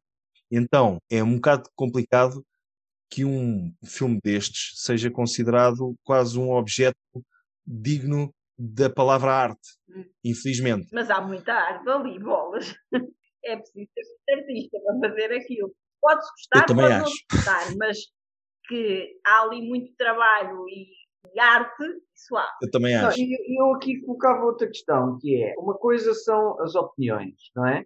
E eu posso ter uma opinião e, tendo em conta a minha Sim. força, poder, etc., no meio, a minha opinião ser mais ouvida ou não, eu posso ter a minha opinião que esse filme não tem interesse nenhum. Mas outra coisa, depois são os resultados, não é? Sim. E eu posso ter uma opinião que esse filme não tem interesse nenhum, certo. Mas a questão é que os resultados mostraram que esse filme foi o mais premiado desse ano a nível internacionalmente. Portanto, aqui que me faz aqui alguma confusão é resultados foi um Newton a nível internacional. Os outros é um bocado aquela história, ah, tivemos azar, ou Sim. foi injusto contra Portugal, aquela historinha que nós gostamos muito de contar a nós próprios. Sim. Sim, sim, sim, a historinha. A historinha é, foi injusto, é, são os poderes instituídos, etc. e tal, somos pequeninos, eles são muito grandes. É difícil. Mas o vosso continua a ser portugueses. Aliás, o vosso filme. É falado em português. É falado em português, ao contrário de outros, que mudam sim. ou fazem partes do filme em inglês para aquilo ser mais vendido. O sim. vosso é um filme que não é produto para Portugal, é uma coprodução americana, portanto, é. o dinheiro foi metido por um americano, um americano, e mesmo assim, vocês bateram o pé e o filme é falado em português, é um filme para o mercado internacional, mas falado em português. Sim. Portanto, vocês estão a divulgar a língua portuguesa no mundo inteiro, estão a divulgar Portugal no mundo inteiro, o mundo inteiro está a gostar desse filme português falado em português, dá prémios e mesmo assim eu não vejo Portugal a apoiar esse filme. Não. E continua como aquela música do David Bowie, Always Crashing on the Same Car. Sim, senhor. Quer continuar a apostar naqueles filmes uhum. que não têm resultado e que faz com que o problema é que nós somos pequeninos, Deus instituídos no mundo lá fora, etc e tal. E também, outra coisa muito interessante é que eu vejo em Portugal muita a tendência de as pessoas gostarem, ou dizerem que gostam, né? ou apostarem em filmes que, que é de lá de fora é que é bom e também o que é premiado é que é bom, então filmes que têm muitos prémios, há muita tendência das pessoas quererem ir ver, não é? Sim. E o vosso filme teve imensos prémios, então o primeiro né, que vocês fizeram e que foi difícil e que vocês lutaram muito para conseguir metê-lo nas salas de cinema em Portugal e tudo mais, mas depois de estar na sala de cinema e quando foi para a sala já tinha sido bastante premiado em vários festivais de cinema, né? então eles não estavam propriamente a apostar num filme que ah, não sabemos muito bem se as pessoas vão gostar. Ah, lá fora todos gostaram. Né? Deram-nos prémios. Certo. Portanto, se calhar o filme tem qualquer coisa. E sendo Portugal um país que gosta das coisas, que foram premiadas, porque essas é que são boas e tal, vocês já vinham com provas dadas quando tentaram entrar nos cinemas em Portugal. E mesmo assim foi difícil.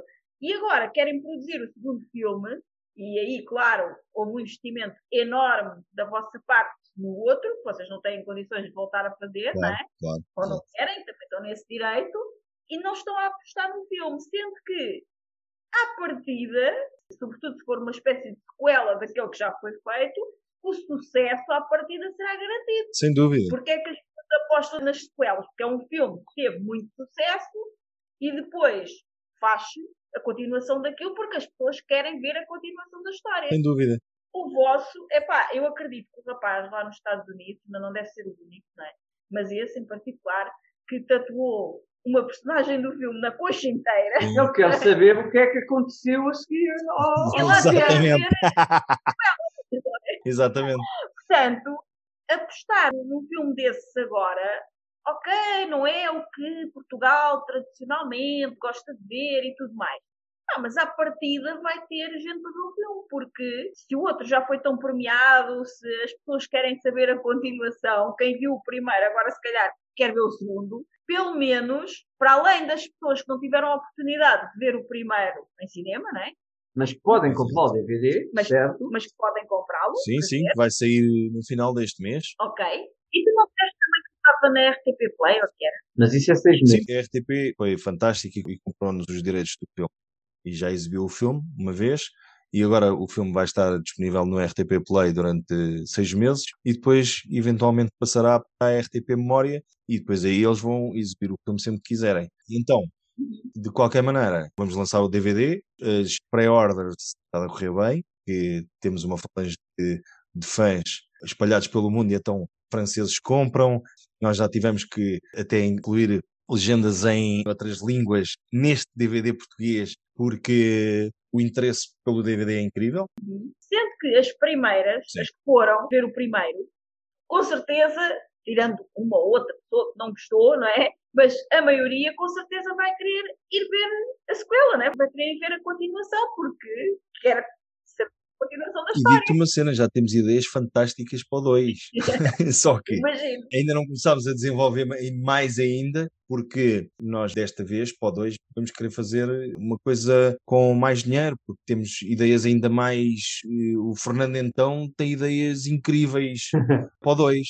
Só que o facto de ter estado nesses festivais todos e ganhar esses prémios todos e por aí fora, e nós temos conseguido, apesar da distribuidora ser a minha empresa e ser uma distribuidora independente, não ser uma grande, tipo a nós, ou Cinemundo, ou o que for, nós temos conseguido meter o filme em 15 salas de cinema. As pessoas diziam-nos: epá, pá, isso já é um grande feito uma distribuidora independente estar a meter o filme em 15 salas de cinema já é do caraças. Opa, só que a gente queríamos mesmo era que o filme tivesse sucesso nos cinemas. Sim e o filme não ter tido tantos espectadores como nós desejávamos, também dita um bocadinho depois a dificuldade em conseguirmos, se calhar, mais financiamento cá em Portugal para fazer este filme. Sim.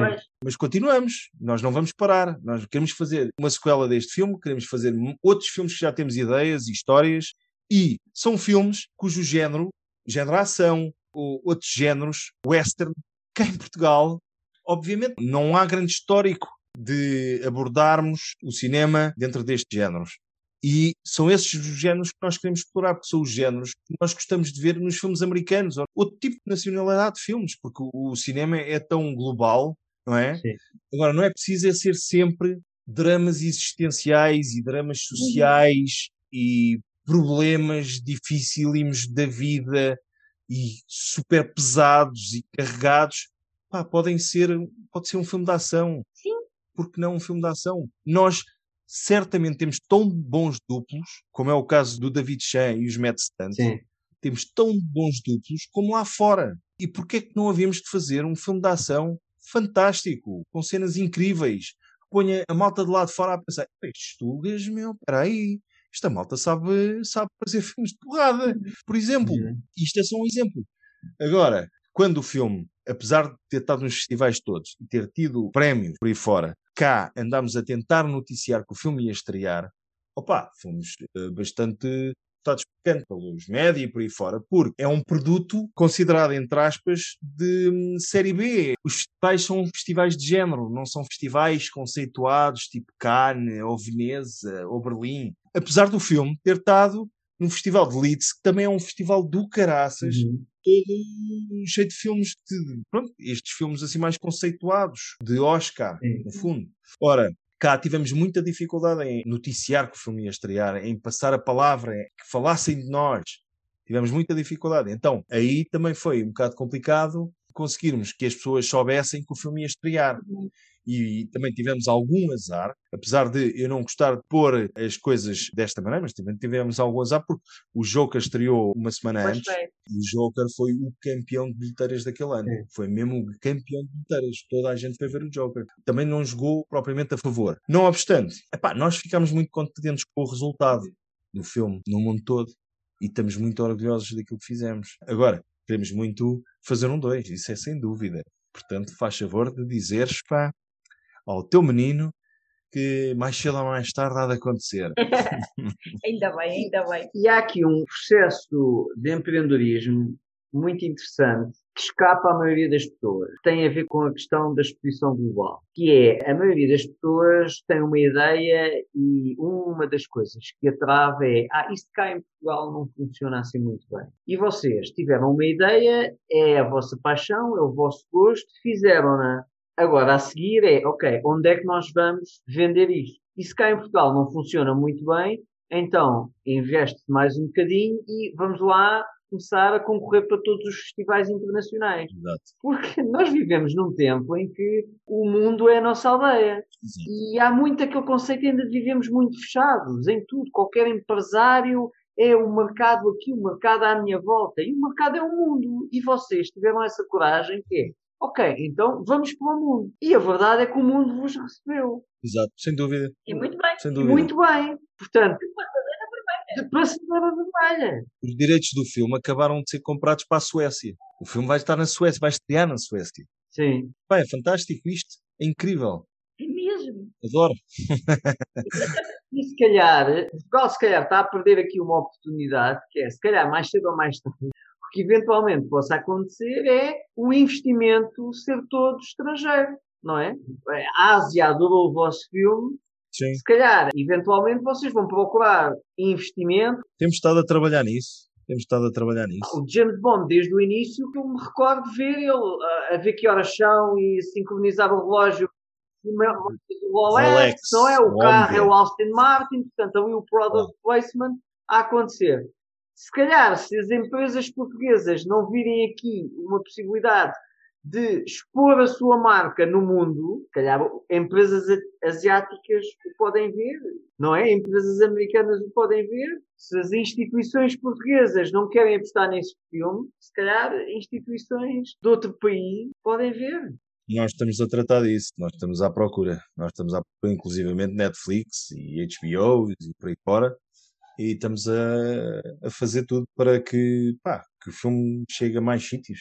Mas diz-me uma coisa, sou responsável por uma empresa e Sim. se fizer sentido para mim e para vocês, é possível haver um product placement no filme, como há no James Bond, por exemplo? Claro que é, claro que é, obviamente. Obviamente. E com certeza que bem justificado. Sim. E nós temos outros projetos, que não só o Mutant Blast, temos outros projetos em cima da mesa que têm muita viabilidade para o placement. E nós andamos a pescar, andamos à pesca, não estamos parados. Muito bem, muito bem. Pedro, nós falamos muito aqui no podcast sobre desenhar um estilo de vida em que possamos criar a nossa própria liberdade.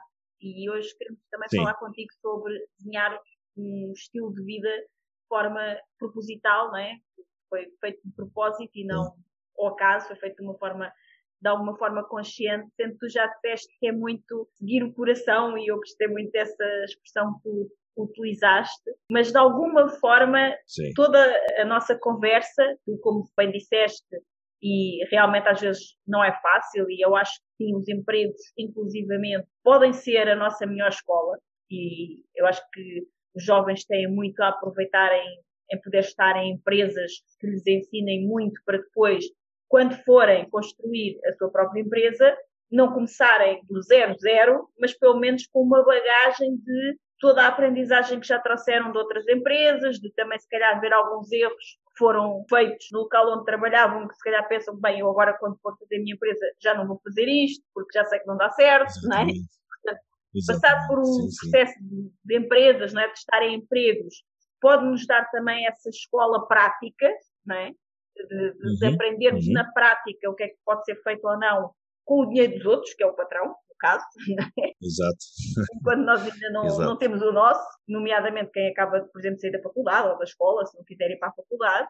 Mas até que ponto é que a tua vida é que consideras hoje, olhando para trás, que a tua vida foi desenhada mesmo com esse propósito ou foi acontecendo muito ao sabor do vento? Não, acho que foi mesmo acontecendo. Olá, gente livre! Voltamos já ao conteúdo fantástico deste episódio. Prometo ser rápida. É que quero falar-te de algo muito importante que me tem entusiasmado ultimamente e que muitas pessoas que nos conhecem nos perguntam, que é Sónia, de onde é que vocês tiram tanta vitalidade e como mantêm o vosso bem-estar mesmo nos momentos mais desafiantes? E a verdade é que já faz uns bons anos que nós nos suplementamos com vitaminas, minerais, proteínas, antioxidantes e tudo que o nosso corpo necessita para estar bem, saudável e com energia. Mas hoje quero falar-te de algo mais específico. Empreender não é um jogo sempre fácil e quando tentamos atingir grandes objetivos ou criar algo novo, acabamos por sujeitar o nosso organismo a elevados níveis de stress. E stress em demasia compromete a nossa performance física, mental, a nossa pele, o cabelo, as unhas e, mais importante, o nosso sistema imunitário. Já todos sabemos que o sistema imunitário é o principal mecanismo de defesa do corpo contra invasores externos e que um sistema imunitário forte pode fornecer proteção contra vírus de constipação e outras doenças. Sabemos também que o sistema imunitário é uma rede fortemente regulada de células que tem como objetivo manter um equilíbrio fundamental para além de nos proteger de ameaças externas que podem causar doenças, também é importante que o sistema imunitário não ataque o próprio organismo no calor da batalha. Para nos mantermos no nosso melhor todos os dias, acreditamos que precisamos de algo que proteja as nossas células de invasores externos, que apoie e reforce o nosso sistema imunitário e que nos revitalize. Para o apoio da imunidade do nosso organismo, escolhemos um suplemento para nos mantermos sempre bem em qualquer circunstância, mesmo as mais desafiantes, porque contém nutrientes que contribuem para o normal funcionamento do sistema imunitário, nomeadamente as vitaminas C e D, o selênio e o zinco. Estes nutrientes contribuem para a proteção das nossas células contra oxidações indesejáveis, a redução do cansaço e da fadiga, o normal metabolismo produtor de energia, uma normal função cognitiva, a manutenção do cabelo, unhas e pele, o normal funcionamento da tiroide, o normal funcionamento do sistema imunitário. É uma bebida instantânea de sabor delicioso a frutos silvestres que pode ser tomada morna como um chá ou fria como um refresco e vem em saquetas muito práticas e fáceis de transportar. E é super fácil de tomar. Para mim, o melhor de tudo é que é adequado a vegetarianos como eu. Encontras o nosso suplemento de eleição para o apoio do nosso sistema imunitário em apoiodaimunidade.com. Nós adoramos o efeito que tem em nós, como nos revitaliza, como ao funcionamento funcionamento do nosso sistema imunitário todos os dias e tu também vais sentir a diferença. Vai agora a apoiodaimunidade.com www.apoiodaimunidade.com Ah, e podes usar o nosso código de desconto para teres 10% de desconto em todo o site. Neste site também encontras todos os outros produtos que usamos. Usa o código do cupão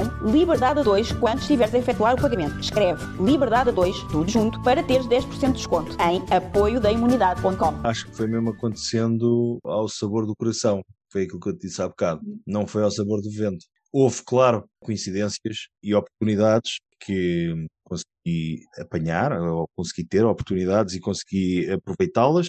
Houve outras, se calhar, oportunidades que eu não aproveitei e que devia ter aproveitado melhor, como é o caso, por exemplo, na universidade, que havia disciplinas que eu podia ter aproveitado melhor, uhum. muito interessantes, não é? Mas não aproveitei mas eu acho que o meu caminho realmente foi um caminho que não foi ao sabor do vento, foi, um, foi ao sabor mesmo daquilo que eu queria fazer, da minha paixão. Epá, e no fundo, se há coisa que eu tenho sempre vivido é esta máxima do desenrasca-te vai de comboio.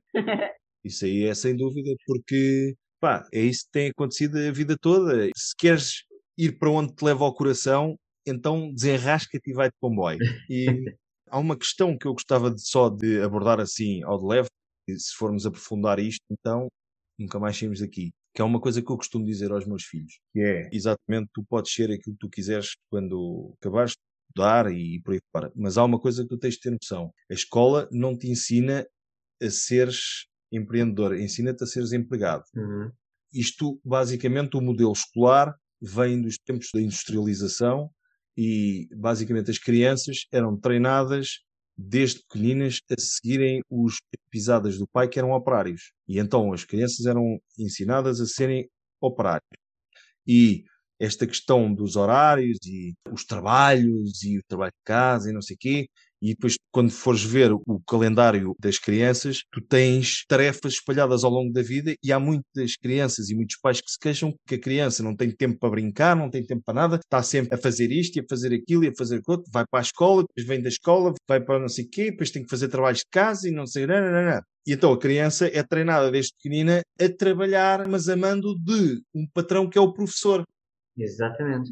Até muitos adultos dizem a escola é o teu trabalho. Sim, Exatamente. E eu também, eu também digo isso. Mas é que a questão é que eu também digo isso. Mas digo isso e digo isto, que é, mas vocês têm que aprender por vocês próprios. Vocês não precisam de ser empregados. Vocês, quando saírem da escola, vocês não precisam de ser empregados. Podem encarar o mundo de outra maneira. Não fiquem é, limitados ao pensamento de a vida é para se trabalhar para um patrão e ganhar o cheque ao fim do mês e vai de casa para o trabalho, trabalho de casa e fazer aquele, aquela vida. Custa-me dizer isto, mas é uma vida, aquela vida mais ou menos.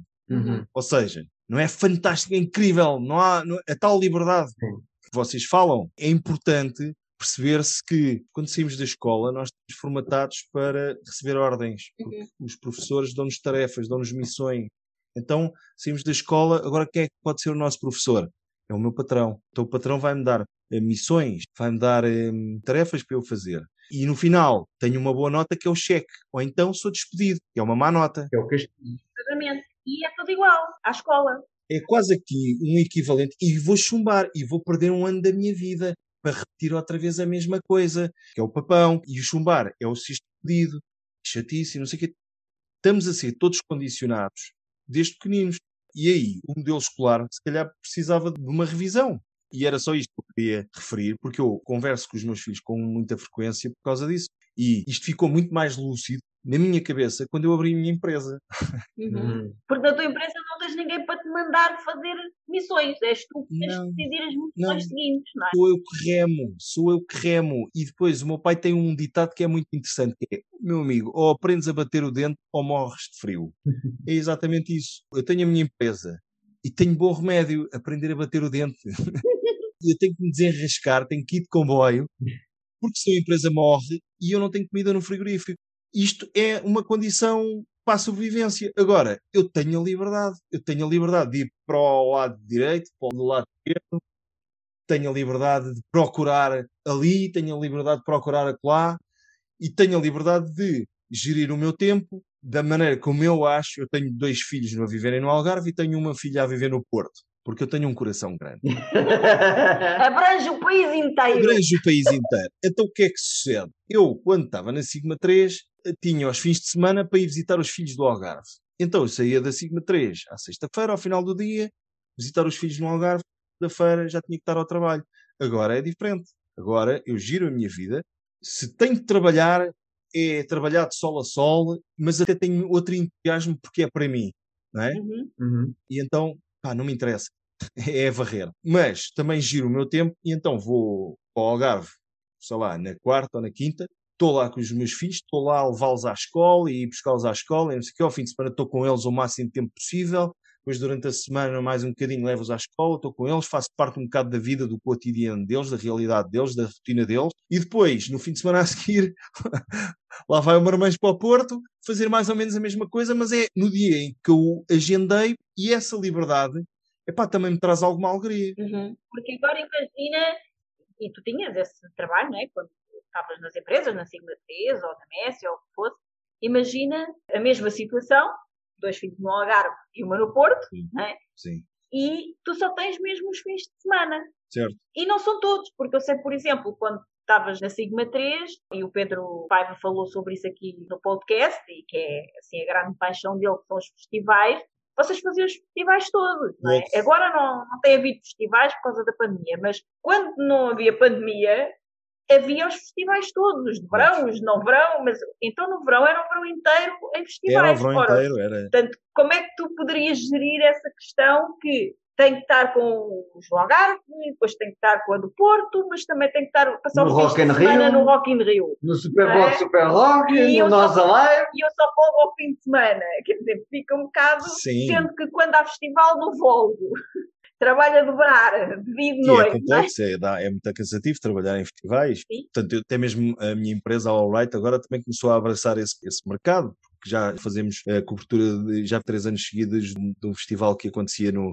Bem, agora com o Covid, pronto, acabou tudo, não é? Mas um festival que acontecia no sul de Espanha e é muito trabalho e é muito tempo, fins de semana e por aí fora. E o Rock in Rio eram esses fins de semana todos e os outros festivais também. Mas pronto, mas também faz parte um bocado também do, do tal caminho que eu tenho estado a falar e que, eh, obviamente, tem essa penalização de não ver os miúdos, mas por outro lado estou a fazer uma coisa que me dá muito gozo, que é uma coisa fantástica. Festivais Uhum. são sempre incríveis, não é? E ao passo que a maior parte das pessoas Claro. têm que investir em dinheiro de bilhetes e não sei o quê, tatatá, pá, eu estou lá a trabalhar, a fazer aquilo que gosto e ainda vejo concertos e por aí fora, é muito bom. Exato. E pagam depois E está ainda te lá. pagam para isso. E portanto, eu só posso dizer alright. Estás a perceber? Eu tenho que olhar para o lado alright das coisas. Ou seja, é óbvio que me custa estar longe dos meus filhos e tal, pelo fim de semana e no outro e por aí fora, e, e às tantas é difícil. Mas depois a liberdade que eu tenho permite-me gerir o meu schedule para poder eh, ir lá quando não há festivais e estar lá ao pé deles. Portanto, Uhum. é incrível. E digo já, o Rock in Rio, epá, a nível de festival, a nível de dimensão, é o melhor. Porque, Sim. para já, é o que mete sempre mais pessoas, não é? E as operações no Rock in Rio são sempre bastante hum, complexas. Pedro, nós no nosso podcast falamos muito de desenvolvimento pessoal Sim. e gostávamos de saber muito a tua opinião sobre a ligação entre a comédia e o desenvolvimento pessoal. Porque, eh, sobretudo no Newton Blast, tu trabalhas muito dois, vocês trabalham muito Sim. dois vetores, que são dois vetores muito importantes no desenvolvimento pessoal, que é o medo e a comédia. Primeiro gostava de saber a tua visão sobre a comédia e o desenvolvimento pessoal. A ligação que achas que existe ou que não existe entre a comédia e o desenvolvimento pessoal. Uh, a ligação, isso é uma boa pergunta. Então pronto, vamos ficar aqui mais três horas, é isso? Está bem, vamos embora. Exatamente. Vamos embora. Três partes de entrevista. São dois episódios. Gosto. Então, eu acho que a comédia tem tudo a ver com o desenvolvimento pessoal e tudo a ver até inclusivamente com o desenvolvimento da sociedade. Mas mais a título pessoal, a comédia é complexa. Fazer comédia é complexo. E o sentido do humor também pode variar de pessoa para pessoa, como nós sabemos, não é? E aquilo que eu acho muito engraçado, tu podes não achar Exatamente. nenhuma, não é? Exatamente. E eu acho que a comédia faz uma coisa que é incrível. E não sei se, se vocês conhecem o trabalho do John Cleese, que é um dos Monty Python, que é o gajo mais alto, que Sim. é considerado por muita gente o mais engraçado dos Monty Python. E que fez o Fawlty Towers, que é uma série também inglesa, sitcom. Intervenções públicas dele fazem lembrar um bocado. Aliás, as intervenções do Ricardo Aruz Pereira é que fazem lembrar muito as intervenções públicas do John Cleese acerca dos mais variados assuntos. Sim, há ali muita modelagem, sim, claramente. há muita modelagem. O que é que acontece? O que acontece com a comédia é que a comédia acaba por ser quase um espelho do ridículo e acaba por desconstruir de uma forma engraçada certos pensamentos, certos dogmas, certo, certas filosofias, certas correntes, o que for, certos hábitos. Sim. E se tu conseguires desconstruir esse tipo de coisas através da comédia, com analogias, com ideias engraçadas, é muito mais fácil tu conseguires, com boa disposição, olhar-te ao espelho e fazeres o teu próprio caminho e desenvolvimento pessoal, percebes? Sim. Por exemplo, o teu desenvolvimento pessoal convém que tenha sempre em conta a sociedade onde tu estás tido, ou seja, onde tu vives, porque tu não podes ignorar fazer o teu desenvolvimento pessoal, mas ignorares tudo o que está à tua volta. tens que enquadrar sempre o teu desenvolvimento pessoal também segundo o mundo exterior. Quando o mundo exterior é-te esmifrado e dissecado de uma maneira humorística, epá, é muito mais fácil conseguires olhar-te ao espelho e fazeres ajustamentos ao teu desenvolvimento pessoal, face à sociedade e face ao mundo exterior em que tu estás incluído. Portanto, eu acho que a comédia é super importante, sobretudo nos tempos que estamos a viver, porque está a haver uma espécie de polícia que está a ficar intrínseca às pessoas, do polícia do politicamente correto, Uhum. que pode ser um bocado nefasto, porque o politicamente correto é uma ideia fantástica. É uma ideia incrível, é uma ideia positiva, porque basicamente é não seres má pessoa para outra pessoa. É, uma, é não seres mau. Pronto. Mas o que é que acontece? Isto depois é levado ao extremo. Uhum. E então, a comédia agora está a ser atacada. Há muitos cómicos e comediantes e produtos de comédia e humorísticos e por aí fora estão a ser atacados porque simplesmente utilizam algumas ideias para fazer comédia. Pode-se fazer comédia com tudo. Se o sentido do humor de uma pessoa, pessoa é diferente do teu sentido do humor e tu não achas piada aquilo que ela disse por eh, razão A, B ou C ou porque foi ofensivo ou o que for, não tens que fazer disso um cavalo de batalha que é o que está um bocado a acontecer. Não é preciso fazer disso um cavalo de batalha e ir para as redes sociais, criar grupos de cancelamento Uhum. daquele comediante e de penalização daquela pessoa que disse aquela coisa engraçada, até porque as sensibilidades estão a mudar de 10 anos em 10 anos. As sensibilidades que eram há 10 anos não são as sensibilidades de hoje. Exatamente. E se uma pessoa fez uma piada há 10 anos e está a ser penalizada hoje pela piada que fez há 10 anos, quando as sensibilidades eram completamente diferentes, Uhum. isso é errado. Uhum. Então, está a haver aqui um ajustamento também a nível da sociedade e da comédia e do desenvolvimento pessoal, porque depois eu acho que o desenvolvimento pessoal também pode estar ligado a estas questões, não é? Da censura e por aí fora. Eu acho que acaba por ser cada vez mais importante haver vozes de comédia permitirem que haja um desenvolvimento pessoal e da sociedade. Estás a perceber? Sim, sim. Faz todo sentido. O meu avô de Barão era uma pessoa extremamente inteligente e utilizava muita comédia para, um, pôr todas as pessoas à sua volta muito bem dispostas, criar ligações e pontos com as pessoas, porque era quase uma espécie de um sol que ali estava que aquecia as pessoas, Sim. que a comédia aquece as pessoas. Eu acho que a comédia aquece as pessoas. A malta que faz stand-up comedy, por exemplo, eles gostam de, de sentir que estão a aquecer as pessoas, que estão a ser um sol para as pessoas. Querem aquela atenção. Aquela atenção também lhes faz bem. O- o- a malta do stand-up comedy, há quem diga que também são pessoas que necessitam muito de atenção e por isso é que vão para cima do palco para poderem ter aquele amor todo virado para ele. Sim. Mas é, Não é assim com qualquer artista. Eu acho que uma pessoa que, não quer ter atenções voltadas para ela e vai para, não é, é? é, eu também Para ser acho. comediante, ou para ser ator, ou para ser cantor, ou seja, que artista for, está na profissão errada, não é? Porque tu não vais, sei lá, ser comediante ou ser ator só para ti próprio, para ninguém ver. Tu próprio, quando fizeste o filme, qual foste ator e estás muito feliz todos os prémios que ganhaste e por teres sido reconhecido como o melhor ator, ganhaste esse prémio e tudo, Sim. tu fizeste todo um trabalho e querias que alguém visse. Tu não tiveste a fazer aquilo só para tu veres, só para tu fazeres, não é? Foi para pessoas olharem para ti. Se não tivessem olhado para ti, não te tinham dado o prémio, não é? Certo? Eu acho que qualquer pessoa, seja um comediante, seja um stand-up comedy, o que for, é óbvio que é para as pessoas olharem para eles, não é? Não quer dizer que a pessoa, ah, estou aqui porque preciso de atenção. Não, claro. eu estou aqui porque eu tenho algo que quero transmitir de uma forma que eu acho que é engraçado, alguns se calhar não vão achar o mesmo, mas se calhar a maioria acha, porque isso, não é? E eu quero transmitir isso. Agora, se me faz bem a mim sentir o reconhecimento das pessoas, os aplausos, o que for, sim, como faz a um ator de teatro ou qualquer outra pessoa, não é? Que está nessas posições, acho eu. Certo, concordo em absoluto contigo. E agora, voltando só a tocar no John Cleese, foi como eu comecei. O John Cleese é quase cirúrgico a mostrar-nos os da humanidade em certas apreciações que ele faz relativamente a questões sociais.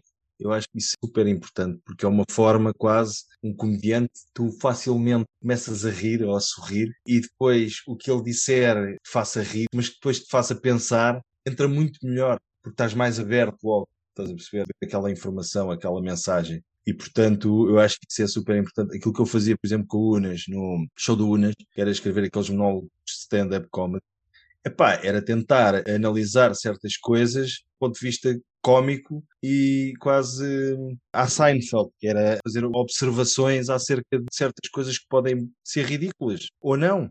E então eu acho que a comédia é super importante no desenvolvimento pessoal, sem dúvida. Sim, é mesmo nesse, agora que falaste disso do ridículo e nesse aspecto em que a comédia nos mostra situações, às vezes, da vida, do dia a dia, de uma forma ridícula e nós acabamos por, se calhar, desenvolver-nos e aprendemos com aquilo porque podíamos estar ali encalhados numa fase da nossa vida yeah. com alguma coisa que não anda para a frente e tal, e depois de repente vem um episódio qualquer de comédia que nos mostra algo semelhante àquilo que nós estávamos a viver, mas de uma forma ridícula. E se calhar nós acordamos para a vida e, epá, peraí, mas isto se calhar também sou eu, isto também é o que está a passar aqui comigo, então eu posso resolver as coisas de uma forma mais leve, não preciso ficar aqui encalhada sempre no mesmo drama, não é? Certo. Isto afinal até é engraçado. E a partir do momento em que tu começas a, a ter essa capacidade até de rir de ti próprio, através da mensagem que de alguma forma o comediante passou, não é?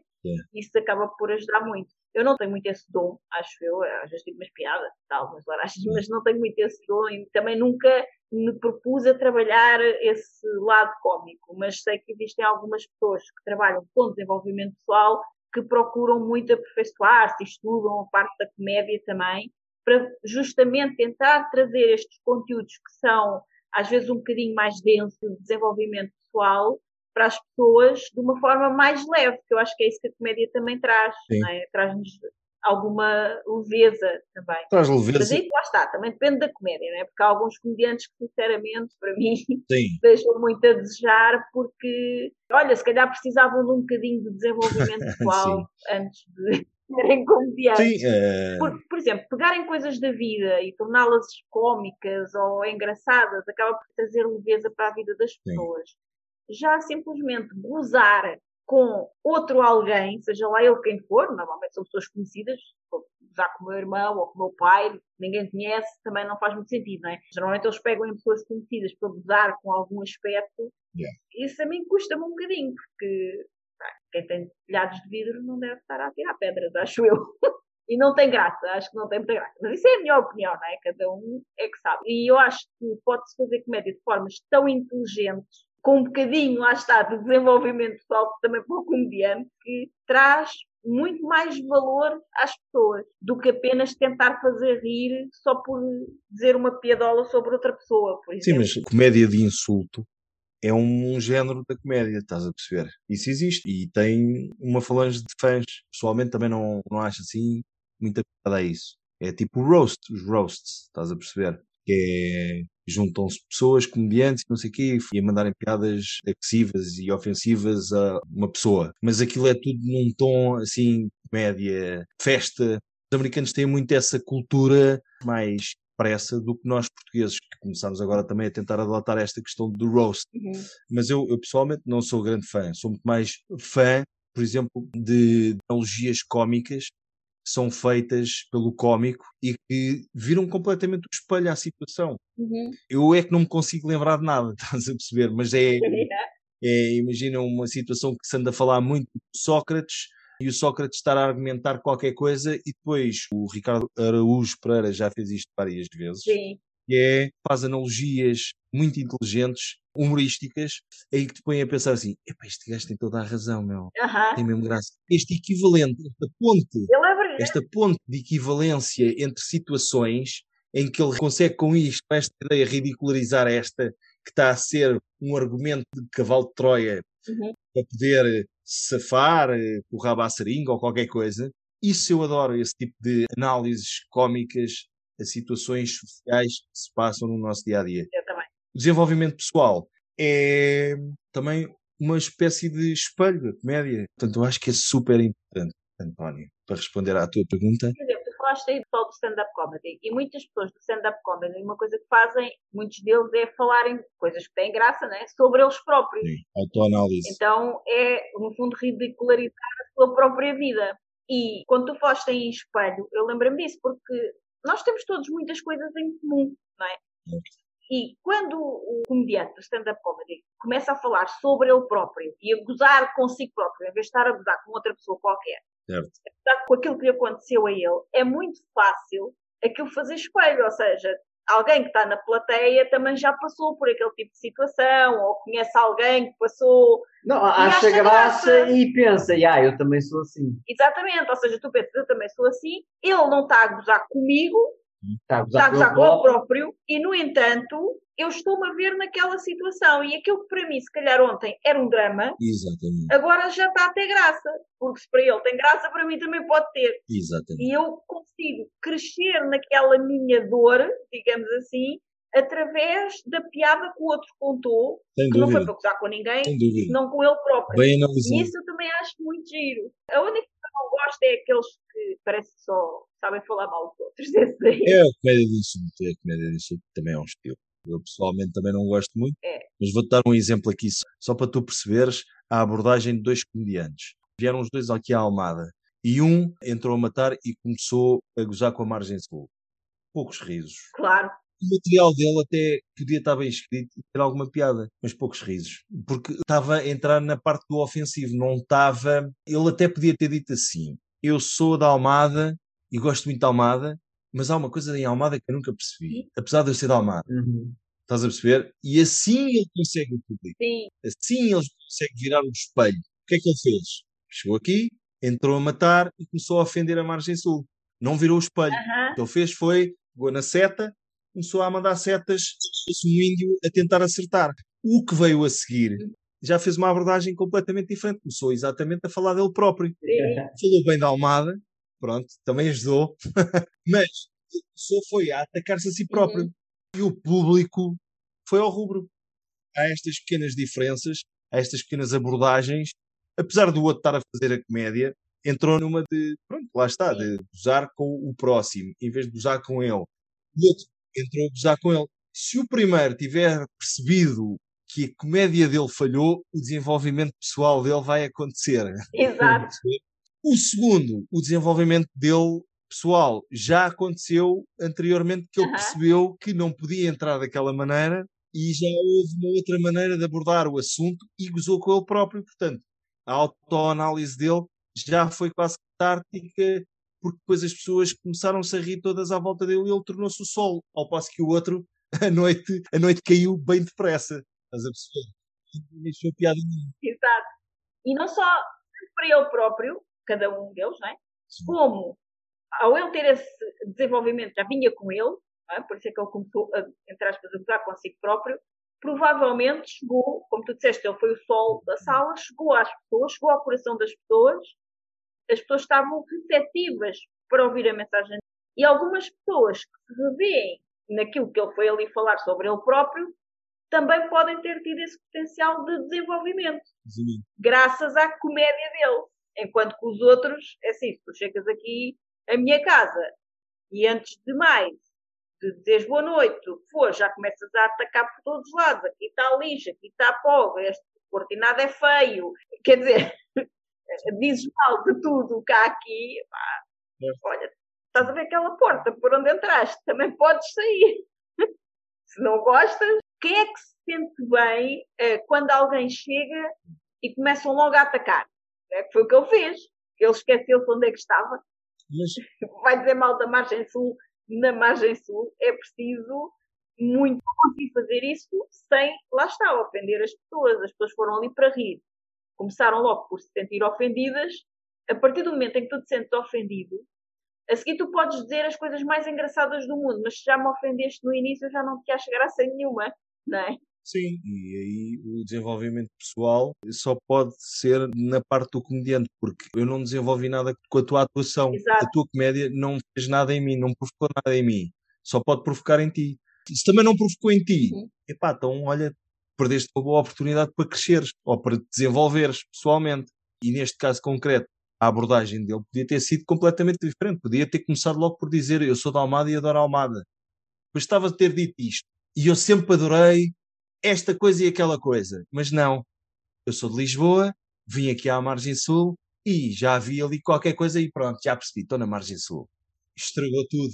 Uhum. E este tipo de comédia pode funcionar, porque já havia alguns americanos a funcionar este estilo de comédia em que chegam a um sítio, a Nova York, ou Los Angeles, ou onde for, e falam em duas, três uh, características daquela população ali. E eles riem-se, mas tem que ser muito bem feito, o texto tem que ser muito bom. Agora, não é chegar aqui e dizer isso. Exatamente. Pronto, porque basicamente nós sabemos que a identidade de cada pessoa também tem a ver com o, o sítio onde está. E as pessoas identificam-se com o local de origem. Estás a atacar o meu local de origem, estás-me a atacar a mim. A mim. Uhum. O meu ego está habituado a essa identificação, a essa identidade. Pronto, então não vieste aqui fazer nada, leva lá a tua comédia. Exato, quando tu metes na identidade da pessoa, a partir daí leva lá a tua comédia, que não estás a ter graça nenhuma. Mas também, estavas a dizer, aí o desenvolvimento pessoal só podia ser para o próprio comediante, o que é que ele leva dali. Muitas vezes o que acontece também é que o que as pessoas Sim. levam dali é epá, estas pessoas aqui da Almada bem tinha eu razão em dizer mal disto, porque eles nem sequer têm sentido de humor nenhum. O que não é verdade, porque assim que ele saiu do palco e entrou o outro, as pessoas começaram a rir. Mas às vezes as pessoas não conseguem atingir e perceber isso. Agora, queria abordar aqui e saber a tua opinião relativamente à outra variável que usas muito no filme, que é o medo. E o medo para nós é muito importante. É tão importante que, para teres uma ideia, nós temos dois episódios exclusivos só para falar do medo. Um é o episódio número 5 desta segunda temporada, que é como superar o medo e reconquistar o teu poder pessoal. E o outro é o episódio número 17 da primeira temporada, que é como eliminar o medo e a ansiedade para navegar na incerteza.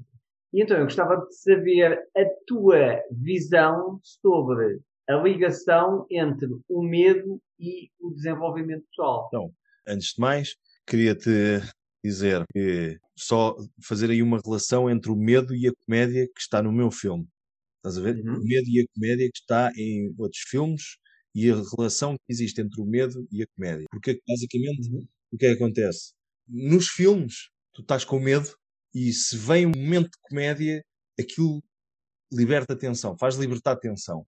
Porque a comédia descontrai, liberta a tensão. Então, o processo psicológico é: estou cheio de medo desta cena, é, só espero que não apareça ali ninguém atrás e não sei o quê, mas depois quem é que aparece? Em vez de aparecer o, o vilão, aparece um homem todo nu. Pronto. Ai meu Deus, olha que maluquice agora. a tensão dissipou-se um bocado. Sim. A relação entre o medo e o desenvolvimento pessoal. Temos tempo, não é?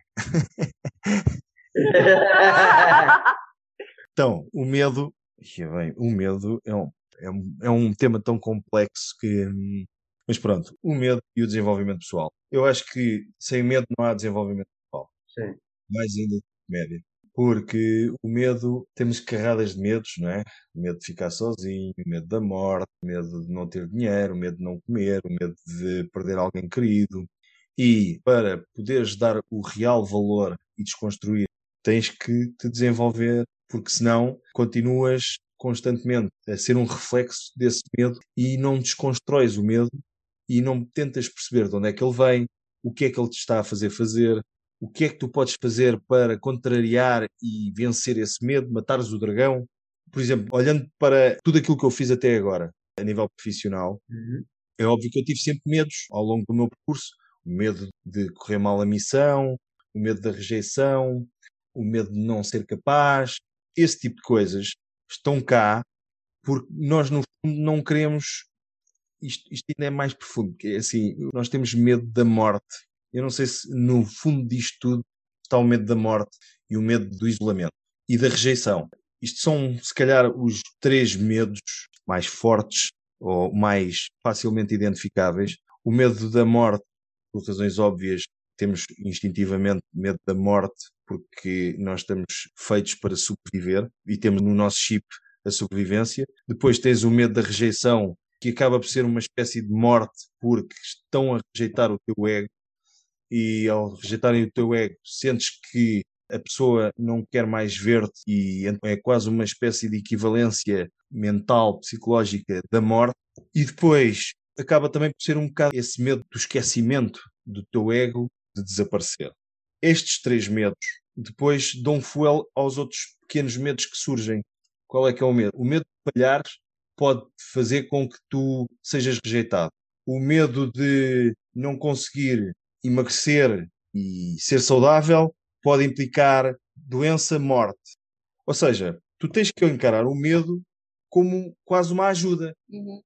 Uma espécie de tough daddy que está atrás de ti a fazer-te ter sucesso em tudo o que tu fazes. E não podes ser é paralisado por esse medo. Reagires a esse medo de uma forma, como é que eu ia dizer? O medo fazer com que tu não queiras vencer esse medo. Antes, pelo contrário, preferes sentar em posição fetal num canto e deixares que o medo seja uma espécie de hum, cão de guarda de todas as coisas fantásticas que tu podes conquistar e conseguir. E aí é tal parte do desenvolvimento pessoal. Tu tens que tentar identificar que estás com medo e tens que racionalizar um bocado o que é que se passa dentro de ti para teres medo. E ires contra isso. E matares o dragão. Basicamente é isso que eu acho que o medo faz e eu acho que é importante no desenvolvimento pessoal, se calhar ainda mais do que a comédia. Uhum. Estás a perceber? É quase como tu tem medo não te desenvolves, não é? Porque acabas por ficar estanque no mesmo lugar. É o medo Exato. que te faz também andar para a frente. Exato. E depois ainda há aquela questão de, desde criança, que a repetição faz que tu te sintas seguro contigo próprio. A repetição de levantar-me, cair, levantar-me, cair, levantar-me, cair, até que eu consigo vencer isso e consigo começar a andar. Só que as crianças não têm é parte do medo. Se as crianças fossem como os adultos e levantavam-se uma vez para começar a andar e caíam, epá, é melhor eu não fazer isto mais na minha vida toda. Portanto, as crianças não têm esse conceito do, do medo de andar e têm muito menos medos do que os adultos, Uhum. que são adquiridos ao longo da vida. O que é que acontece? O medo é muito importante quando tu és adulto para te obrigar a sair da tua zona de conforto, a arriscares, a abraçar o desconhecido, porque só ao fazeres isso é que tu vais conseguir desenvolver, de sair da tua zona de conforto. Mas para isso tens que ter uma capacidade de análise e de autoanálise bastante aguda para tu perceberes, ok, eu estou com medo de sair da minha zona de conforto, mas a única maneira que eu tenho para me desenvolver, para sair, para poder evoluir como pessoa, para poder evoluir no meu trabalho, para poder evoluir no que é que seja na minha área, é sair da minha zona de conforto. É sair, é aquela coisa, por exemplo, como nós estamos hardwired para irmos na direção do prazer e afugentarmos da dor, nós temos que perceber que estamos hardwired para nos afugentar da dor, porque a dor significa morte sobrevivência, prazer. Há aqui esta dualidade. Então, nós temos que constantemente estar atentos ao aparecimento do medo e lidarmos com o medo de uma forma positiva, com uma lente positiva e perceber que aquilo está ali para fazer com que nós consigamos evoluir como pessoas e o desenvolvimento pessoal acontecer. É isso que eu acho. Tenho dito. Muito bom. Pedro, qual é que consideras que foi assim o teu maior fracasso já deste até hoje e como é que ele te influenciou e como é que o superaste? O meu maior fracasso, epá, ia, man.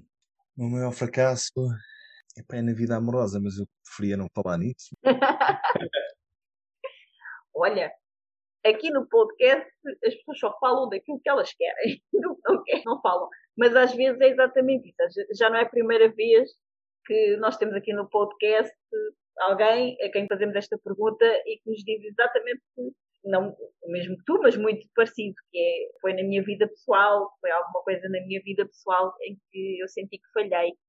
Entendo não queiras falar sobre isso, porque é uma coisa muito pessoal, no entanto, também é uma coisa que afeta muitas outras pessoas. Então, deixa-me só perguntar-te se sentes que ainda precisas de fazer algo para o superar, ou seja, é alguém que ainda é um processo para ti, ou é algo que tu fracassaste, aprendeste com aquilo e agora já tens ferramentas para fazer diferente no futuro? Eu acho que isto passa um bocado por fazer as pazes connosco próprios. E quando nós ainda não conseguimos fazer Uhum. completamente, não nos conseguimos desenvolver atualmente ao ponto de fazer as pazes próprios, é um processo ongoing process. No entanto, se tu tiveres consciência de fazer as pazes contigo próprio, podes trabalhar nisso. E fracasso a nível profissional, epá, eu sinceramente não me lembro. Fantástico. É, pá, não me lembro porque a minha atitude no trabalho sempre foi também de aprendizagem e obviamente que falhei em algumas questões, mas eu não encaro essas questões como fracasso, mas mais como pequenos degraus que tive que voltar para baixo, depois voltar para cima, voltar para baixo, voltar para cima, tipo naquela analogia do James Bond. Agora, a nível pessoal, pá, no campo amoroso, é pá, pronto, tenho duas ex-mulheres, então agora é, é, é todo um outro trabalho, é todo um outro empreendimento e é todo um entrepreneurship diferente. E aí mais complexo porque temos, temos que lidar com muita coisa e aí talvez seja o sítio onde eu posso dizer que mais fracassei e pronto, e há, há passos que já fiz e há passos que ainda não fiz. Portanto, o meu desenvolvimento pessoal ainda está a acontecer neste momento e não consigo muito ainda dissecar a coisa à distância. Uhum. Pá, posso dizer simplesmente que houve alturas em que eu era mais imaturo e tenho percorrido um caminho em que a maturidade de relacionamento é notória, mas ainda há erros que eu cometi recentemente com os quais ainda não fiz pazes. E, portanto, eu posso encarar isso como fracassos. Sim. Mas é mais dentro deste nível mais, deste campo mais amoroso. Porque, de resto, não sinto que haja muito mais fracassos. Mas lá está, é interessante perceber que, por exemplo, na vida profissional tu sempre quiseste, como falaste, seguir o teu coração e foste fazendo aquilo que te apaixona. Na vida pessoal, nomeadamente no campo amoroso, nós temos muito aquela perspectiva, ah, e também em relação à vida profissional, existem vários conceitos de sucesso, não é? E para uns, sucesso pode ser simplesmente ganhar muito dinheiro mas para outros pode ser fazer muito bem um determinado trabalho, para outros pode ser fazer muito bem e ser remunerado por isso e conseguir ter uma profissão naquilo que o apaixona também, tiveste o sucesso de fazer aquilo que tu gostas, que é o que muitas pessoas que se calhar até ganham muito bem, mas não têm esse sucesso, não fazem tanto aquilo que gostam como tu, por exemplo. Enquanto que na vida pessoal é muito aquela ideia que nós temos desde pequeninos, independentemente se nós crescemos numa família vimos sempre os nossos pais juntos, como eu penso que é o teu caso até hoje, ou pessoas que vivem numa família em que os pais também já estavam separados. Mas seja um caso, seja o outro, existe muito aquela ideia da família, não é? De nós criarmos uma família, da família estar unida e de ser um projeto de vida, ter um relacionamento pessoal que dê frutos, não só no sentido de ter filhos, mas de as pessoas estarem bem e de construírem algo juntos. E muitas pessoas o que sentem, independentemente do sucesso profissional que possam atingir, eu vejo que é no campo amoroso. Se as coisas não estão bem, parece que isso acaba por mexer com tudo o resto, não é? E acaba por a pessoa não se sentir realmente tão bem sucedida assim, porque sente que fracassou no seu maior projeto de vida, que eventualmente seria construir uma família e, sei lá, viveram felizes para sempre, como a gente vê no, nos contos de fada quando somos pequeninos, não é? E quando isso não acontece, acaba por trazer essa sensação de fracasso, porque existe esta cultura da família, de nós acharmos que temos que ter um, sei lá, um romance para a vida toda Sim, com a sim. mesma Sim, pessoa, sim, ou algo concordo assim, em é? absoluto com tudo o que disseste. Diz-me uma coisa, que conselho é que queres deixar aos empreendedores, sobretudo àqueles que desejam criar um negócio de liberdade? aqueles que nos permitam, apesar dos fracassos da vida, não é? Ter filhos no norte e no sul e poderem estar com eles quando quiserem. Exatamente. Em suma, não há melhor conselho que é dizer as várias ideias que foram ditas durante esta entrevista. É irem para onde vos leva ao coração, para poderem fazerem aquilo que gostam e nunca mais trabalharem, desenrascarem-se e irem-se de comboio. Muito bom, adorei.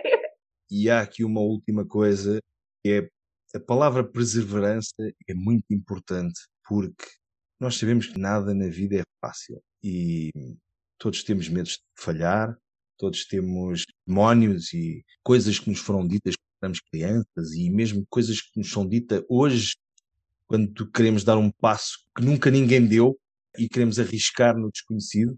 E só temos é que dar um passo ao lado olharmos um bocadinho de fora, conseguirmos analisar e desconstruir um bocado o que é que está a ser dito e o que é que estamos a sentir e pensar, epá, não, mas o meu caminho é este e, e é para aqui que eu quero ir. E ter força para aguentar, se for preciso, dois anos com duas atividades. Uma, um emprego em que se consegue criar condições para que a nossa empresa consiga ganhar asas e voar. Durante esses dois anos é ser perseverante, é ter calma, é não perder a esperança, mas também é não dar um passo no ar, ou seja, temos um emprego, precisamos sempre pôr comidinha no frigorífico.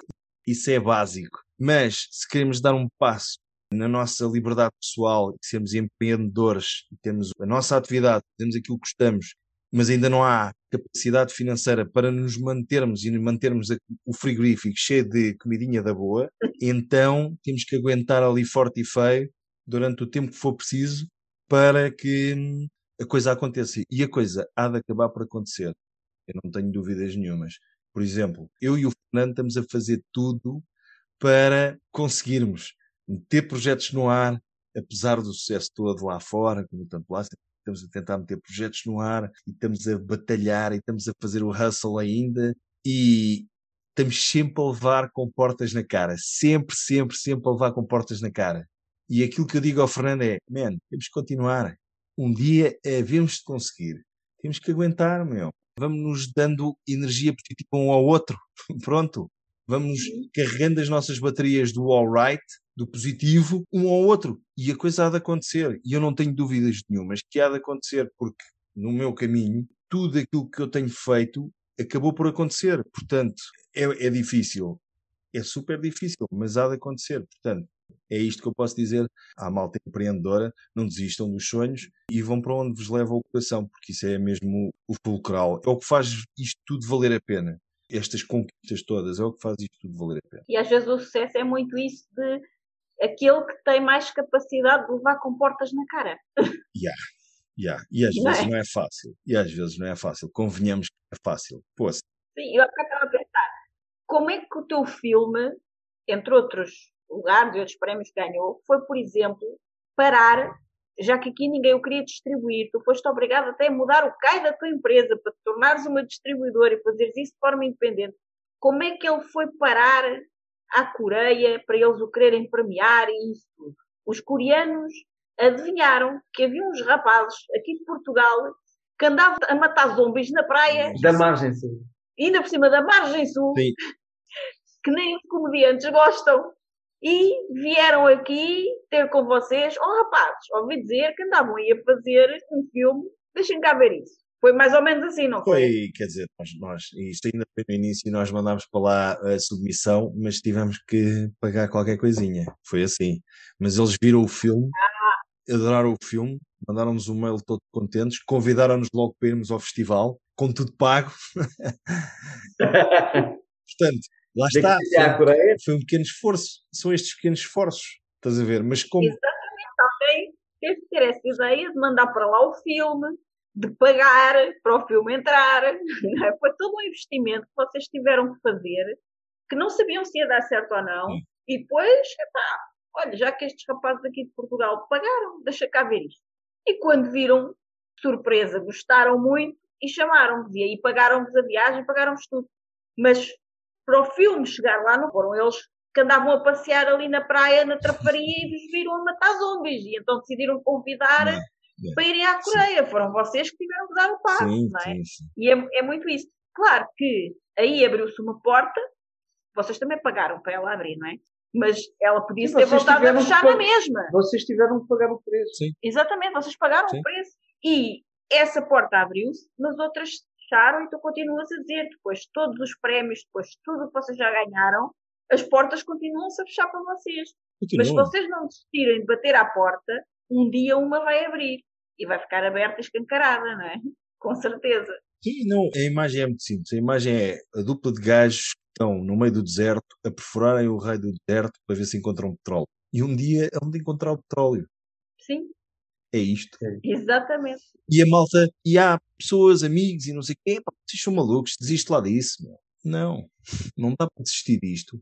Porque se tu amas aquilo que fazes, não vais querer fazer mais nada a não ser isto. Uhum. Sim, é desistes disso e vais fazer o quê?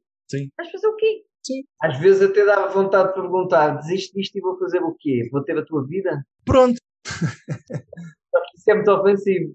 Exato. É ofensivo, Isso é exatamente. comédia ofensiva É, que não tem graça. por exemplo, o Fernando está a fazer um trabalho de Indiana Jones à procura da arca perdida, incrível.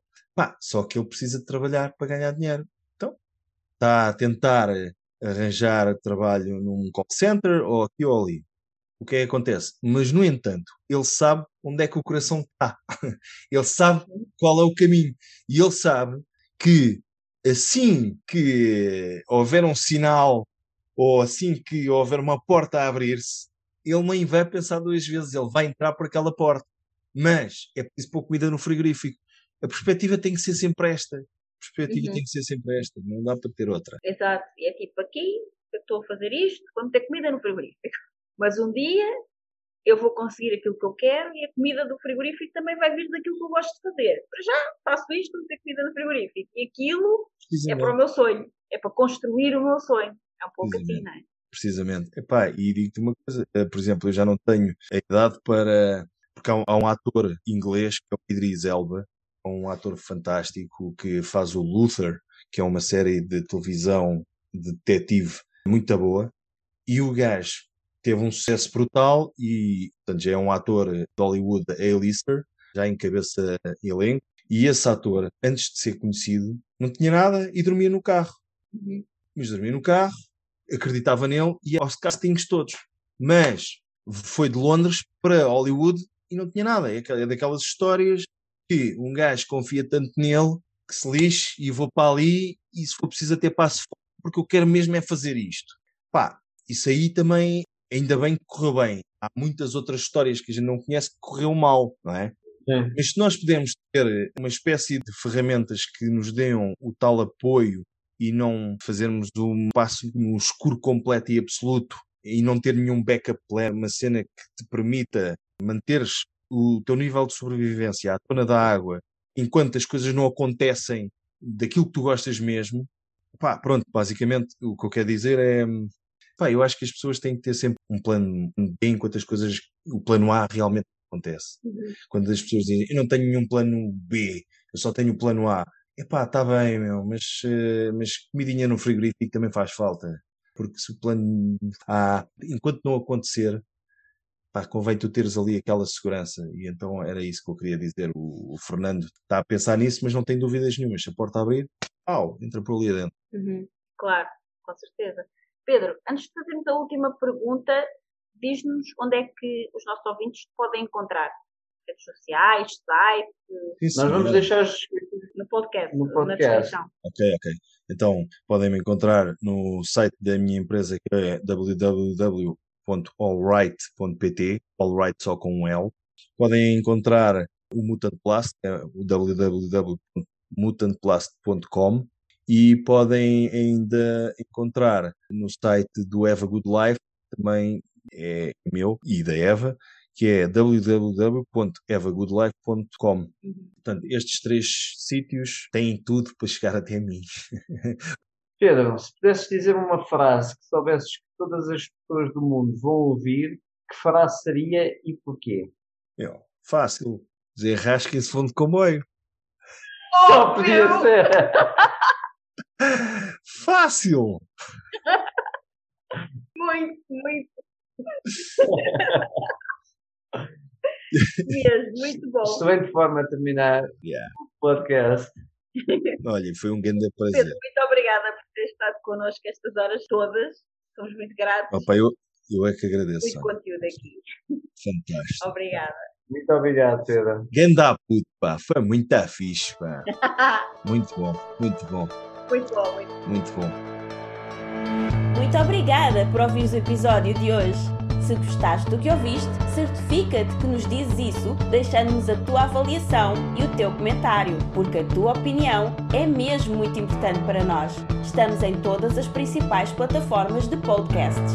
Lembra-te de subscrever o podcast para receberes automaticamente os próximos episódios. E se fizer sentido para ti, partilha-o com quem mais gostas. Também podes ouvir os episódios no nosso site em liberdade2.com. Para saberes mais sobre nós, Acompanha-nos nas redes sociais. Encontra os links na ficha técnica do podcast. E se ainda não estás na comunidade de gente livre, entra agora em liberdade2.com/grupo. Nós adorámos passar este tempo aqui contigo e mal podemos esperar por te encontrar aqui no próximo episódio. Até lá, desenha o teu estilo de vida, compromete-te com os teus sonhos e agarra a tua liberdade. Até lá!